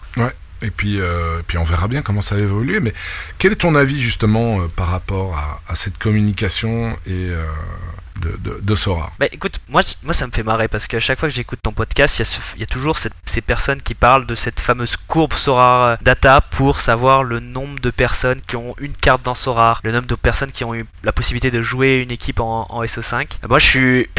Bon, voilà, moi j'ai un, autre, j'aime beaucoup cette courbe-là, mais moi j'ai, voilà, c'est ma déformation un peu de mon passé d'auditeur et ma passion pour les, réseaux sociaux. Moi j'ai cette analyse-là, mais un peu pour les, réseaux sociaux de Sora qui sont pour moi un indicateur qui est assez significatif. Si tu prends un peu la vision globale, euh, Sora ils sont présents sur deux réseaux sociaux principalement, Twitter et Instagram. Ils ont une page Facebook, mais qui est très peu, euh, très peu alimentée. Euh, tu peux remarquer que si on réfléchit un peu euh, le projet Sora, donc le projet NFT lié avec des crypto-monnaies, des trucs comme ça, je pense qu'on peut retrouver la principale audience, l'audience spécialisée, c'est une audience qui utilise beaucoup Twitter. Quand tu regardes un peu les, réseaux sociaux, tu vois qu'il y a vraiment ce, ce différentiel-là au niveau de la communication. Ça veut dire que là, il y a à l'heure actuelle, il y a plus de 100 000 abonnés sur, sur Twitter et 50 000 abonnés sur Facebook. Si tu regardes un peu, tu vas un peu plus loin, tu sais que Twitter communique, il y a à peu près 210 millions d'utilisateurs actifs. Euh, Instagram, c'est 2 milliards, Facebook, c'est 2,9 milliards. C'est pour poser un peu les bases de, tout ça. Donc là, en fait, on se rend compte que le choix développer son activité euh, et sa communication de manière beaucoup plus intensive sur Twitter, il n'est pas, il pas anodin parce que dans les utilisateurs qui vont avoir Sora, les principales personnes qu'on va cibler, la première phase de développement, c'est on, va cibler les personnes qui ont une sensibilité crypto-monnaie, une sensibilité NFT, une sensibilité investissement et qui sont principalement sur Twitter. Donc cette phase-là, on remarque que c'était vraiment quelque chose d'intéressant et il y a eu un développement qui, a été euh, très important. Je pense que si je regarde un peu mes chiffres sur Twitter, il y a eu une base euh, en 2021, ils ont gagné 63 000 followers, ça fait un peu plus de 5 000 par, euh, par mois. Puis là en 2022, on est sur un rythme qui est un peu plus bas. Je crois qu'en début juin, on était à plus 25 000 c'est une moyenne qui descend un peu. Si tu regardes sur Instagram, la, la moyenne elle était beaucoup plus basse puisqu'ils ont que 50 000, 50 000 abonnés. Donc ça veut dire que là, euh, je crois qu'en en 2021 c'est ça plus 25 000, donc c'était plus 2000. Si tu me fais la comparaison, Twitter, bah voilà, il gagnait presque deux fois plus d'abonnés qu'Instagram sur la période 2021. Et puis tu rends compte que cet écart-là, il tend à se réduire. Ça veut dire que Twitter gagne toujours plus d'abonnés que par mois que, Instagram sur leurs réseaux sociaux de, de Sora. Mais on réduit, on réduit, et puis là en fait on vient de passer la base où bah tu gagnes, plus d'abonnés sur Instagram que Twitter. Alors l'annonce d'Mbappé a un peu euh, changé les cartes, bah, rebattu les cartes parce que bah il y a eu un concours qui a été mis en place et qui a fait que euh, voilà pour gagner des cartes limited, je, je crois ils l'ont pas fait sur euh, sur Instagram et donc du coup ça a amené voilà un boost d'abonnés énorme entre hier et aujourd'hui où ils ont gagné un peu plus de 6000 abonnés sur sur Twitter. Alors ça fait un peu peur de regarder voilà de se dire le gars il a compté toutes les toutes les stats Instagram, Twitter, tout ça c'est c'est fou, ça sert à quoi dans Sora mais en même temps ça te montre un peu comment la stratégie de communication qu'ils peuvent avoir. Là je pense qu'ils ont atteint un peu, commencent à atteindre le, le plafond sur les utilisateurs qui ont une, euh, un, passé et qui ont un intérêt pour euh, l'univers Sorar qui touche donc les crypto-monnaies, les NFC, les choses comme ça, l'investissement, les choses comme ça. Et là, l'enjeu qui va être, ça va être le développement sur une toute nouvelle tranche de population, la population qu'on peut voir quand il y a l'annonce de Mbappé en disant bah tu vois les commentaires qu'on a pu voir c'est bah ouais mais le gars il nous a fait tout un pataquès il y a un mois par rapport à, au jeu d'argent, au paris sportif et puis il se met sur un truc de crypto-monnaie, euh, c'est quoi ça Le mec c'est un vendu, des choses comme ça. Et bah c'est cette population là qui a pas du tout de lien avec cet univers là, qui a même presque la peur parce que le principal frein du développement de Soar, bah, c'est l'investissement financier, c'est la peur d'investir de l'argent dans un projet qui où on n'a pas forcément de visibilité parce qu'on s'y intéresse pas forcément. Et donc les enjeux pour Soar, c'est pour ça que moi je pense que ça va être la deuxième phase, c'est comment se développer dans cette communauté là qui n'a pas vraiment de lien dans l'univers crypto-monnaie et qui est à convertir à 100%. Et c'est pour ça que qu'en fait quand tu te rends compte, tu reprends les nombres d'utilisateurs actifs de manière généralisée dans le monde, et ben en fait le gros enjeu ça va être le développement sur ces nouvelles plateformes. Ça veut dire bah si tu veux toucher le secteur asiatique, Facebook par exemple c'est 2,9 milliards, donc presque la moitié mhm. d'utilisateurs asiatiques. Donc tu vois là la page Facebook, je sais plus, ça fait longtemps que je suis pas retourné, mais je crois qu'il y a moins de 10 000 abonnés, tu vois, c'est complètement mis à, mis à l'abandon. Pourtant, bah, si tu veux toucher un secteur asiatique, tu seras presque obligé de passer par là. Si tu veux toucher euh, voilà un autre univers, l'univers asiatique, tu seras obligé de te développer sur TikTok. Si tu veux toucher un univers qui sort un peu de la, du système européen et franco-français, tu vas être obligé de te développer sur Instagram. Tu vas devoir ouvrir tes axes de communication. Et là, donc, ça va être une stratégie qui sera beaucoup moins orientée interne, parce que si tu prends toute la communication de Sora, toi en tant qu'utilisateur, t'es le plus heureux du monde parce qu'on communique sur les nouveaux gameplays, sur les nouvelles ah cartes. Il s'adresse clairement à la communauté, quoi. Exactement. Mais tu vois quelqu'un de lambda, tu te mets avec, euh, tu te mets quelques années en arrière, puisque je sais que t'es un, un utilisateur de presque de la première heure, bah tu débarques comme ça sur le réseau social de Sora. Tu vois l'annonce Mbappé, tu dis mais c'est quoi ce truc? Où est-ce qu'il met les pieds? Puis là tu descends sur Instagram, tu vois des cartes, tu vois des notes, mais il y a rien qui t'explique où est-ce que tu mets les pieds. Il y a rien de, en fait, on va y avoir presque un, un, tuto euh, de quelque chose. On va t'expliquer comment ça se passe Sora, où est-ce qu'on va t'amener. On capte l'audience sur les réseaux sociaux. Comment après tu l'amènes, le chemin de conversion, comment tu l'amènes sur Sora. Et c'est pour ça, c'est les gros enjeux qu'il va y avoir, où ils font d'énormes pas. Là, l'annonce d'Mbappé, elle est super bien annoncée, c'est génial. Mais il va y avoir des très très gros enjeux sur la communication pour sortir du système où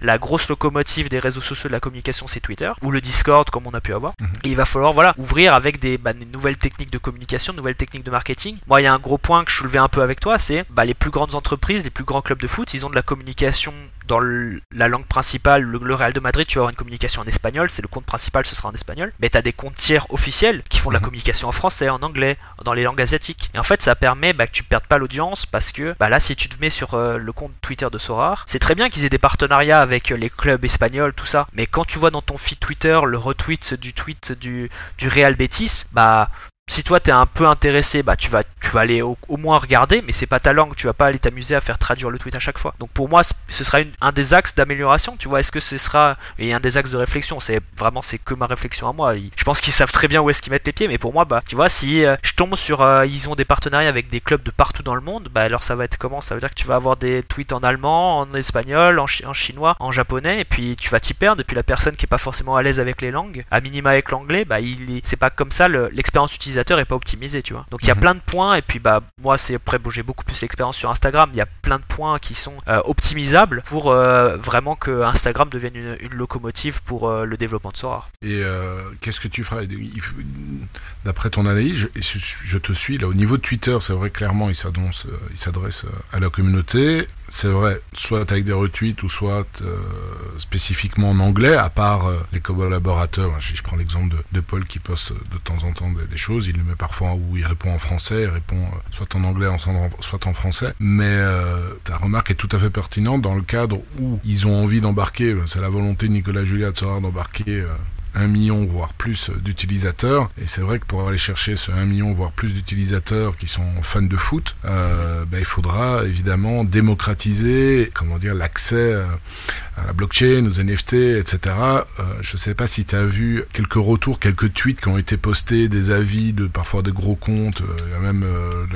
l'afterfood RMC, etc. où voilà, ils comprenaient pas trop, et c'est gentil, hein, c'est un euphémisme, je dis, ils comprenaient pas trop la décision de d'Mbappé de, de, de, ne pas, comment dire, lier son image au paris sportif, mais par contre, ah ouais, mais là, il, est d'accord de devenir ambassadeur de, de alors que c'est aussi un jeu d'argent. Enfin, là, tu, sens vraiment, enfin, moi, c'était vraiment, mon, comment dire, mon avis hier, c'était waouh, la, la marge de progression, premièrement, est énorme parce que tu vois qu'on est vraiment encore très très très très très loin de d'atteindre le mainstream concernant le, les NFT. Après, tu as des projets complètement pourris et je comprends la majorité des gens. Et honnêtement, moi, ça a été aussi mes, mes, mes, premières impressions. On dit, mais comment est-ce que c'est possible de, que des, les, les CryptoPunks et les CryptoCats euh, se vendent à des, à des prix complètement dérisoires pour une image pixelisée et, et, voilà, et qui, et, qui n'ont aucune utilité. Et, et là, c'est vrai que dans la tête de beaucoup de gens, ben, ouais, les NFT, c'est ça. C'est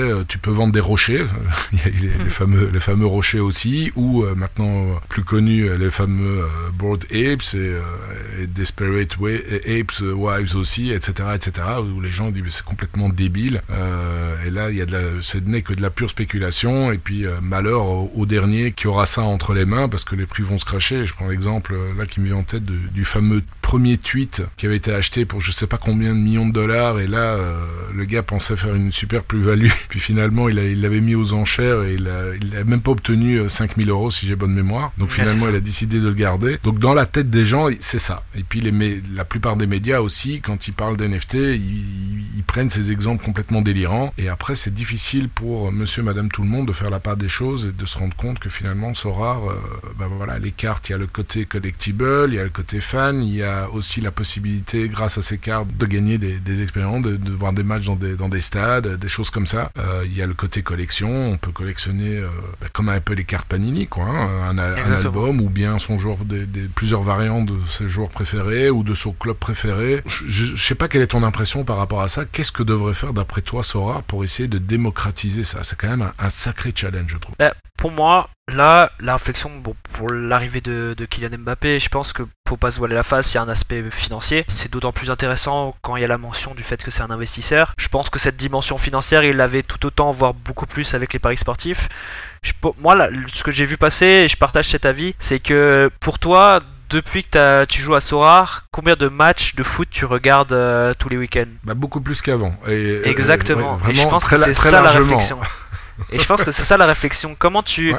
euh, comment à l'heure actuelle, bah voilà, il y a le développement des plateformes euh, médias comme Netflix, des développements des plateformes de jeux vidéo comme Twitch, de diffusion de jeux vidéo. T'as le développement de YouTube. Comment le foot il garde une place là-dedans Et puis on le regarde, on le voit, bah c'est un des enjeux financiers pour les clubs et pour les joueurs euh, indirectement après, puisque c'est ça qui paye leur salaire. C'est mmh. comment maintenir. euh, on a pu, on a l'exemple le, plus flagrant, c'est en France, maintenir des euh, partenariats avec des groupes télévisuels qui voilà permettent de, garantir un certain niveau financier qui permet à l'après de garantir un certain niveau du championnat. Voilà, tout est lié. Et je pense qu'il a très bien compris ça, c'est que bah si tu veux intéresser les gens, si tu veux garder ces gens-là, c'est beaucoup plus intéressant de leur proposer quelque chose bah, où ils ont un intérêt au-delà du côté fan de l'équipe pour regarder le match. Ça veut dire que si toi tu as ton joueur dans Sora, bah moi je suis voilà, j'ai regarde je regardais déjà quelques matchs avant du championnat autrichien, mais principalement des matchs voilà, les gros derbies, les gros matchs euh, ou les matchs européens. Je me suis pas amusé à regarder des matchs du championnat autrichien comme ça tous les week-ends. Bah c'est grâce à Sora que je suis venu là-dessus. Donc pour moi, c'est cet enjeu-là qui est au-delà de l'aspect bah OK, il y a le, le web 3.0 qui est un des on est un tournant peut-être là-dessus sur euh, les entreprises de demain, des choses comme ça. Et ben sur ce côté-là, sur ce côté bah, comment faire perdurer comment faire évoluer le foot, bah c'est c'est un peu on est peut-être à un tournant où bah les personnes regardent jouent sur leur ordinateur, sur leur téléphone, elles vont peut-être regarder aussi des matchs sur l'ordinateur et le téléphone, on est peut-être sur une transition où les gens vont quitter la télé pour aller vers euh, des choses beaucoup plus pratiques, donc euh, le, le, téléphone mobile, l'avoir dans sa poche et pour regarder le match où on veut. Je pense que c'est bah là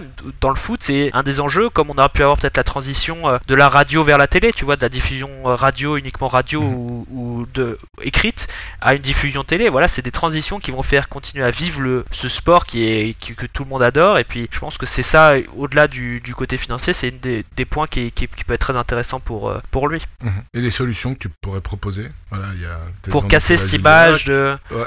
non tu serais devant Nicolas Julia. Qu'est-ce qu'est-ce qu'est-ce qu'est-ce que tu lui dirais au niveau de des optimisations que tu entrevois pour euh, améliorer justement et étendre leur euh, je peux dire leur influence et puis euh, que ça devienne mainstream que quand on, on dit ça rare on, on dit mais c'est quoi ce truc là parce que ça soit un peu plus connu. Bon, ça passe évidemment, euh, le partenariat avec Mbappé euh, ouais.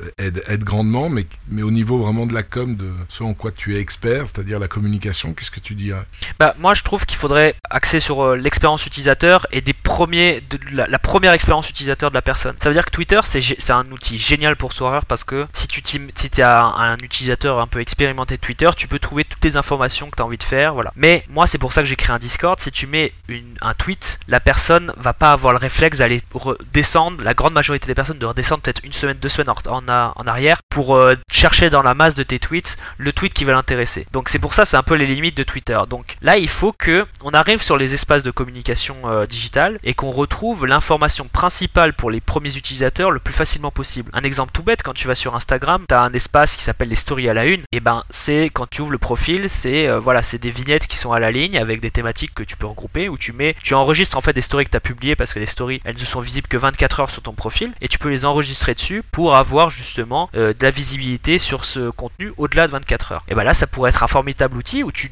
tu divises euh, l'inscription à Sora en 5 étapes et tu retrouves tes 5 étapes en story à la une sur Instagram. Un truc tout bête, mais dans le fonctionnement des réseaux sociaux, Twitter et Facebook, c'est des réseaux sociaux où la... en fait comment tu as de la visibilité sur tes publications, c'est quand une personne de ton cercle rentre en interaction avec du contenu. Donc toi, si tu as dans ton cercle proche quelqu'un qui like une publication de Sora, il y a une possibilité que ça rentre dans ton interaction avec ton fil d'actualité. Donc ça, c'est pour Facebook et Twitter. Pour Instagram, c'est pas du tout pareil. Si une personne va commenter une publication sur Instagram, c'est pas ça qui va faire que cette publication va venir dans ton fil d'actualité parce que tu vois que les choses que tu suis. Donc en fait, Instagram, ça marche, ça marche par euh, le, côté en fait euh, l'intérêt que tu vas avoir pour une thématique. Et donc tout ça, l'algorithme, il fonctionne de manière un peu différente. Ça veut dire que au-delà du fait que toi, tu vas avoir un intérêt, peut-être si le, contenu est identifié comme du contenu de foot, bah tu vas avoir naturellement du contenu foot qui va venir à toi. Mais aussi il y a le côté si tu follow cette personne et que cette personne rentre en interaction, il y a une possibilité que toi aussi tu rentres, tu sois passionné par ce compte-là. Et donc en fait tout ça, ça fonctionne comment? Ça fonctionne par l'interactivité. Et donc typiquement, bah, tes publications pour booster l'interactivité, c'est mettre en avant bah, la vie des,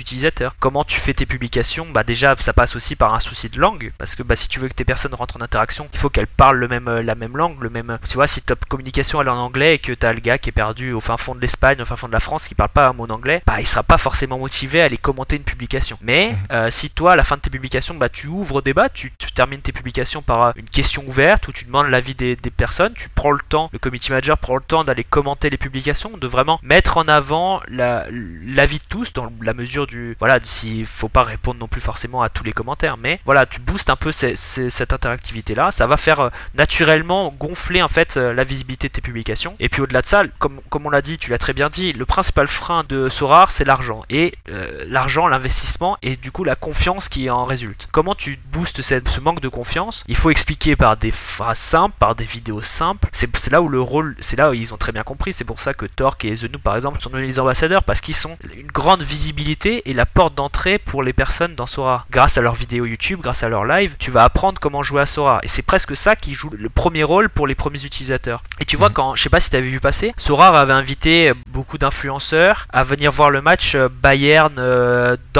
je crois en fin de saison de Bundesliga. Puis il y a eu d'autres matchs comme ça. Bah quand tu regardes euh, les communications qui ont été faites autour de ça de ces influenceurs, bah t'as euh, le résumé du voyage et puis remercie Sorar pour tout ça. Puis t'as peut-être un peu euh, en disant ah ouais moi regardez ce joueur là, là je l'ai dans Sorar et puis il m'a mis il a eu 60 dans le jeu, bah ça m'a fait que ah j'ai gagné une T3. Mais il n'y a pas eu une vidéo avant tu vois qui explique bah regardez j'ai joué à Sorar, j'ai gagné puis t'expliques vraiment comme ça. Puis il y a un autre mhm. point c'est t'as des ambassadeurs comme bah là Kylian Mbappé mais t'as Antoine Griezmann. Ça c'est reprendre un peu le système qu'on pourrait avoir dans les idées peut-être nouvelles compétitions, c'est euh, tu retrouves vachement ça dans FUT, c'est euh, euh, affronter l'équipe de ce joueur. Bah tu pourrais faire une petite vidéo, tu vois, tu vas à l'Atlético Madrid, tu prends ta petite caméra, tu prends Nicolas Julia et, Paul, prennent une petite caméra, un petit micro, ils vont voir Antoine Griezmann ils disent bah voilà, la Game Week 320, il y a ces matchs-là, toi tu sais quoi ton équipe que tu alignerais en All-Star? Et puis tu pourrais imaginer une compétition dans Sorar où pour rentrer dans les points il faut battre le, le scoring de l'équipe d'Antoine Griezmann et puis tu dis que les 20% meilleurs, ils gagnent une T3, puis les 8%, ils gagnent une T2, et puis tu vois, tu, réfléchis à des compétitions comme ça. Mais en même temps, comme ça, comment tu,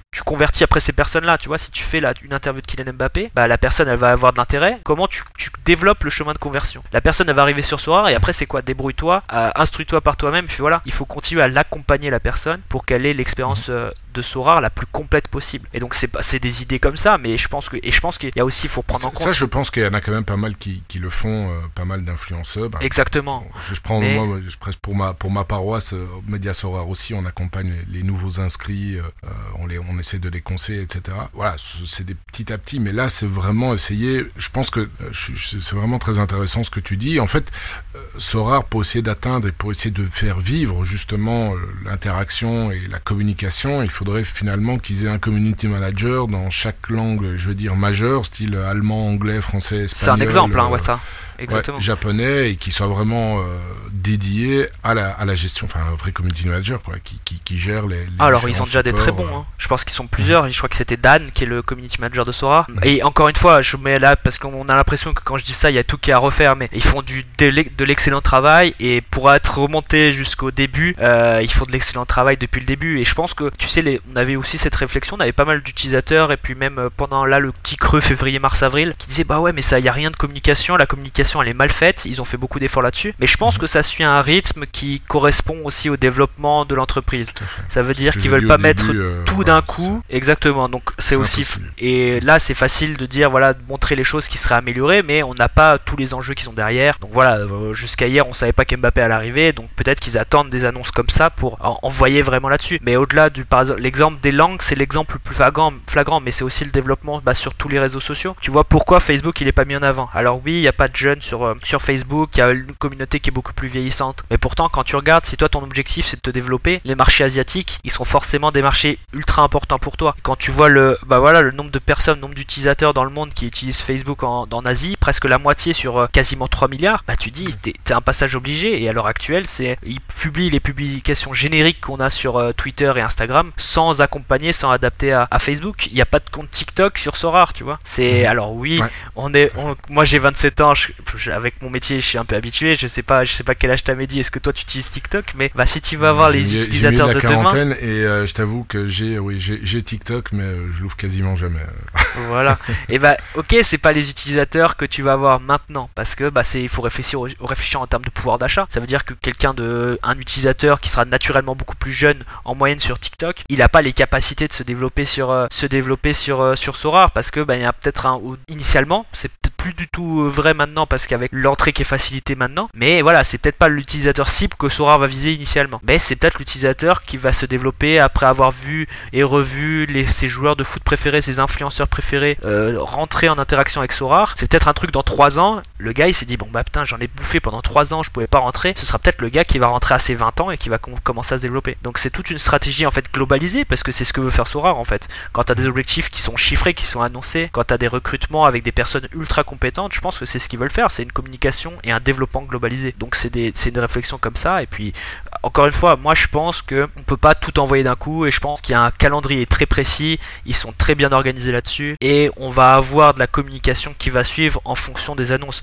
Il y a eu un, arri- un arrivage de personnes qui doivent aussi s'adapter à un nouvel environ- environnement. euh, voilà et puis Il y voilà, a- ça il y a va. d'adaptation. euh, non c'est sûr c'est sûr et surtout quand on Mais passe il y a de- des axes, euh, il y a des axes d'optimisation qui sont énormes quoi. Ouais, et surtout quand tu passes de 10 employés, enfin c'est pas la première fois que je le dis sur le podcast, à quasiment 200 ou allez plus de 100 en tout cas pour le moment. Très juste, ouais. c'est- juste, voilà, ça se fait pas un, un coup de un mouvement, c'est absolument impossible. Il faut, il faut du temps. Et puis ils ont, ils ont engagé, on ne rappelle plus du nom maintenant, mais quand même une pointure au niveau communication. Donc euh, il faut Ouais, que- ouais, non, c'est clair. Bah, au commence, niveau qu'elle- qu'elle design. s'imprègne, euh, voilà, c'est ça. Et puis ensuite, il y a un plan qui doit être posé, engager les bonnes personnes. Et puis, euh, puis voilà. Mais c'est vrai que par rapport Mais ils sont dans le juste. hein. de TikTok et tout. euh, J'écoute pas mal de podcasts sur euh, business, communication, et aujourd'hui, euh, c'est clair, toutes les entreprises qui veulent exister, et qui veulent s'étendre un maximum, elles doivent être absolument sur tous les, tous les supports, Ah bah, dont ouais. TikTok qui est le, le réseau qui...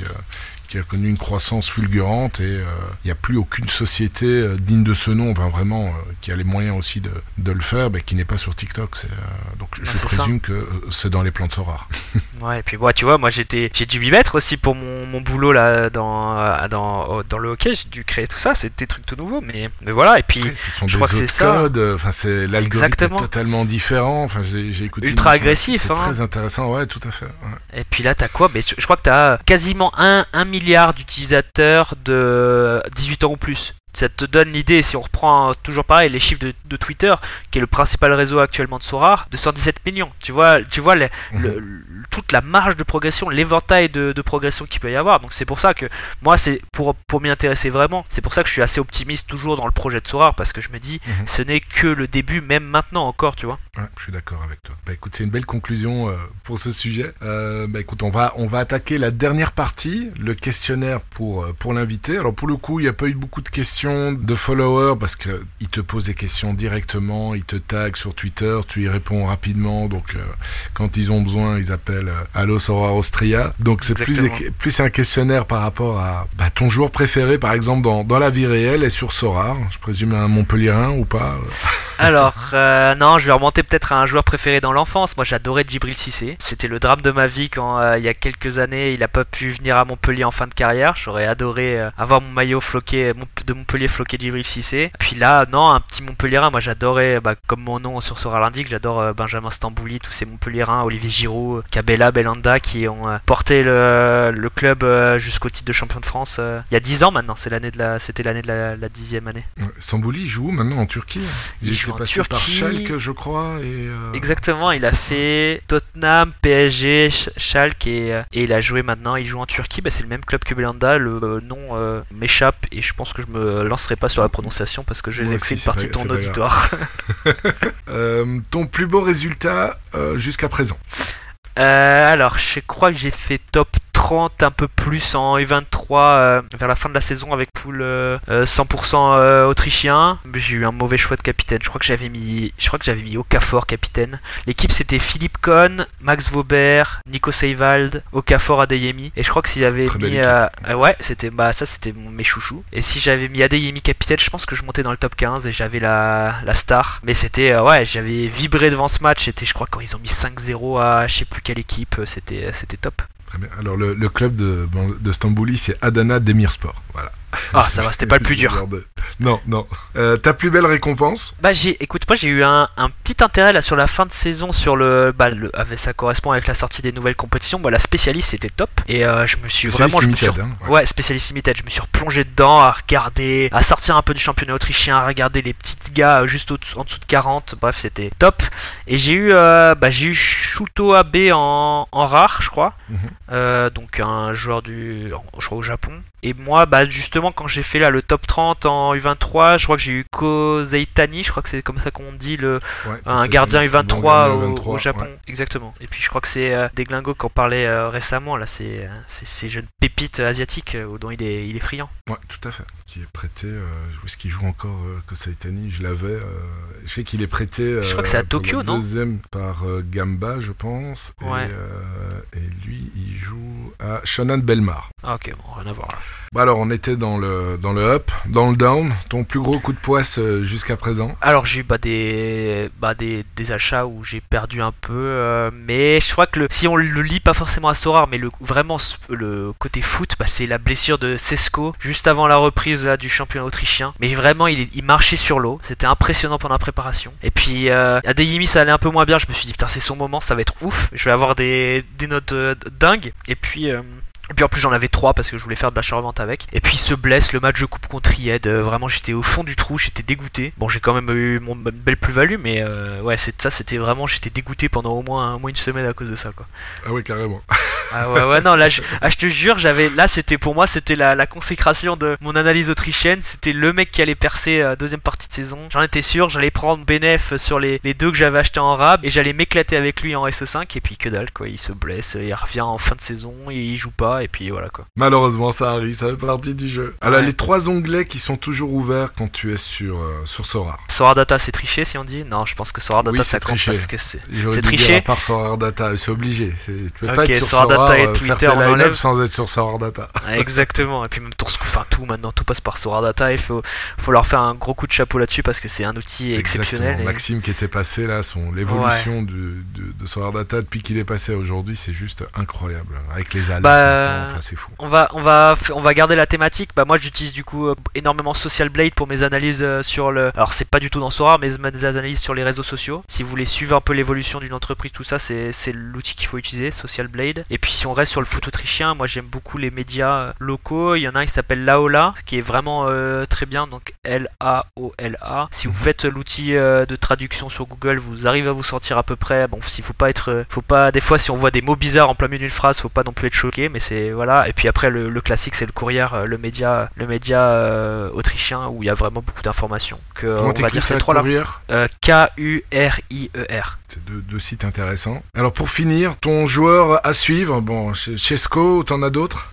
Euh, bah je vais te dire, écoute, je vais te dire un joueur qui est déjà dans Sora, c'est Rasmus Højlund, le, le jeune danois de Storm qui est encore U23, pareil jusqu'en 2027, un truc comme ça. Et puis un joueur qui va apparaître bientôt dans Sora, c'est Omic, là de que je t'ai dit là, le, le capitaine des U19 de l'Autriche qui vient de, de revenir de la Juventus et qui signe à, à Wolfsberger. Ok. Bah écoute, on est arrivé à la fin, euh, Antoine. Merci beaucoup euh, pour euh, ta participation et ton avis bien aiguisé sur, sur la communication et également sur le championnat autrichien. J'espère Merci à toi, que Mehdi. ça aura satisfait, mais je pense, beaucoup de managers avant la, la reprise du championnat qui est, c'est quoi, c'est fin juillet, c'est dans un mois pile? C'est ça, on a un petit tour de coupe avant et puis après on reprend, je crois que c'est la troisième semaine de juillet. Enfin, le week-end de la troisième semaine de juillet, c'est vers le 20. belge, je pense. euh, Exactement, ouais, je crois que c'est ça. d'autres. Bah écoute, magnifique. Antoine, merci beaucoup. Je te souhaite le meilleur dans ton club de hockey pro euh, en Suisse. Merci et à à toi. très bientôt. Merci beaucoup. Mehdi et bravo pour tout ce que vous faites euh, avec Media Sorar. C'est vraiment un plaisir à chaque fois de vous écouter. Merci beaucoup. Ciao ciao, bonne journée. Encore merci à Antoine et à vous pour avoir écouté cet épisode jusqu'au bout. S'il vous a plu, n'oubliez pas de le partager autour de vous et de mettre 5 étoiles sur la plateforme que vous utilisez pour écouter notre podcast. Ça nous aide beaucoup. Et pour ceux qui voudraient se lancer sur Sorar, qui désirent revoir leur stratégie ou avoir un avis d'expert sur leur galerie, Media Sorar propose plusieurs services payants sur mesure ainsi qu'un guide téléchargeable gratuitement. Comme d'habitude, il ne me reste plus qu'à vous souhaiter des excellentes Game Week et des jolis rewards. C'était Magic Mehdi de mediasorar.com. Média Sorare. Le premier podcast francophone dédié à Sorare.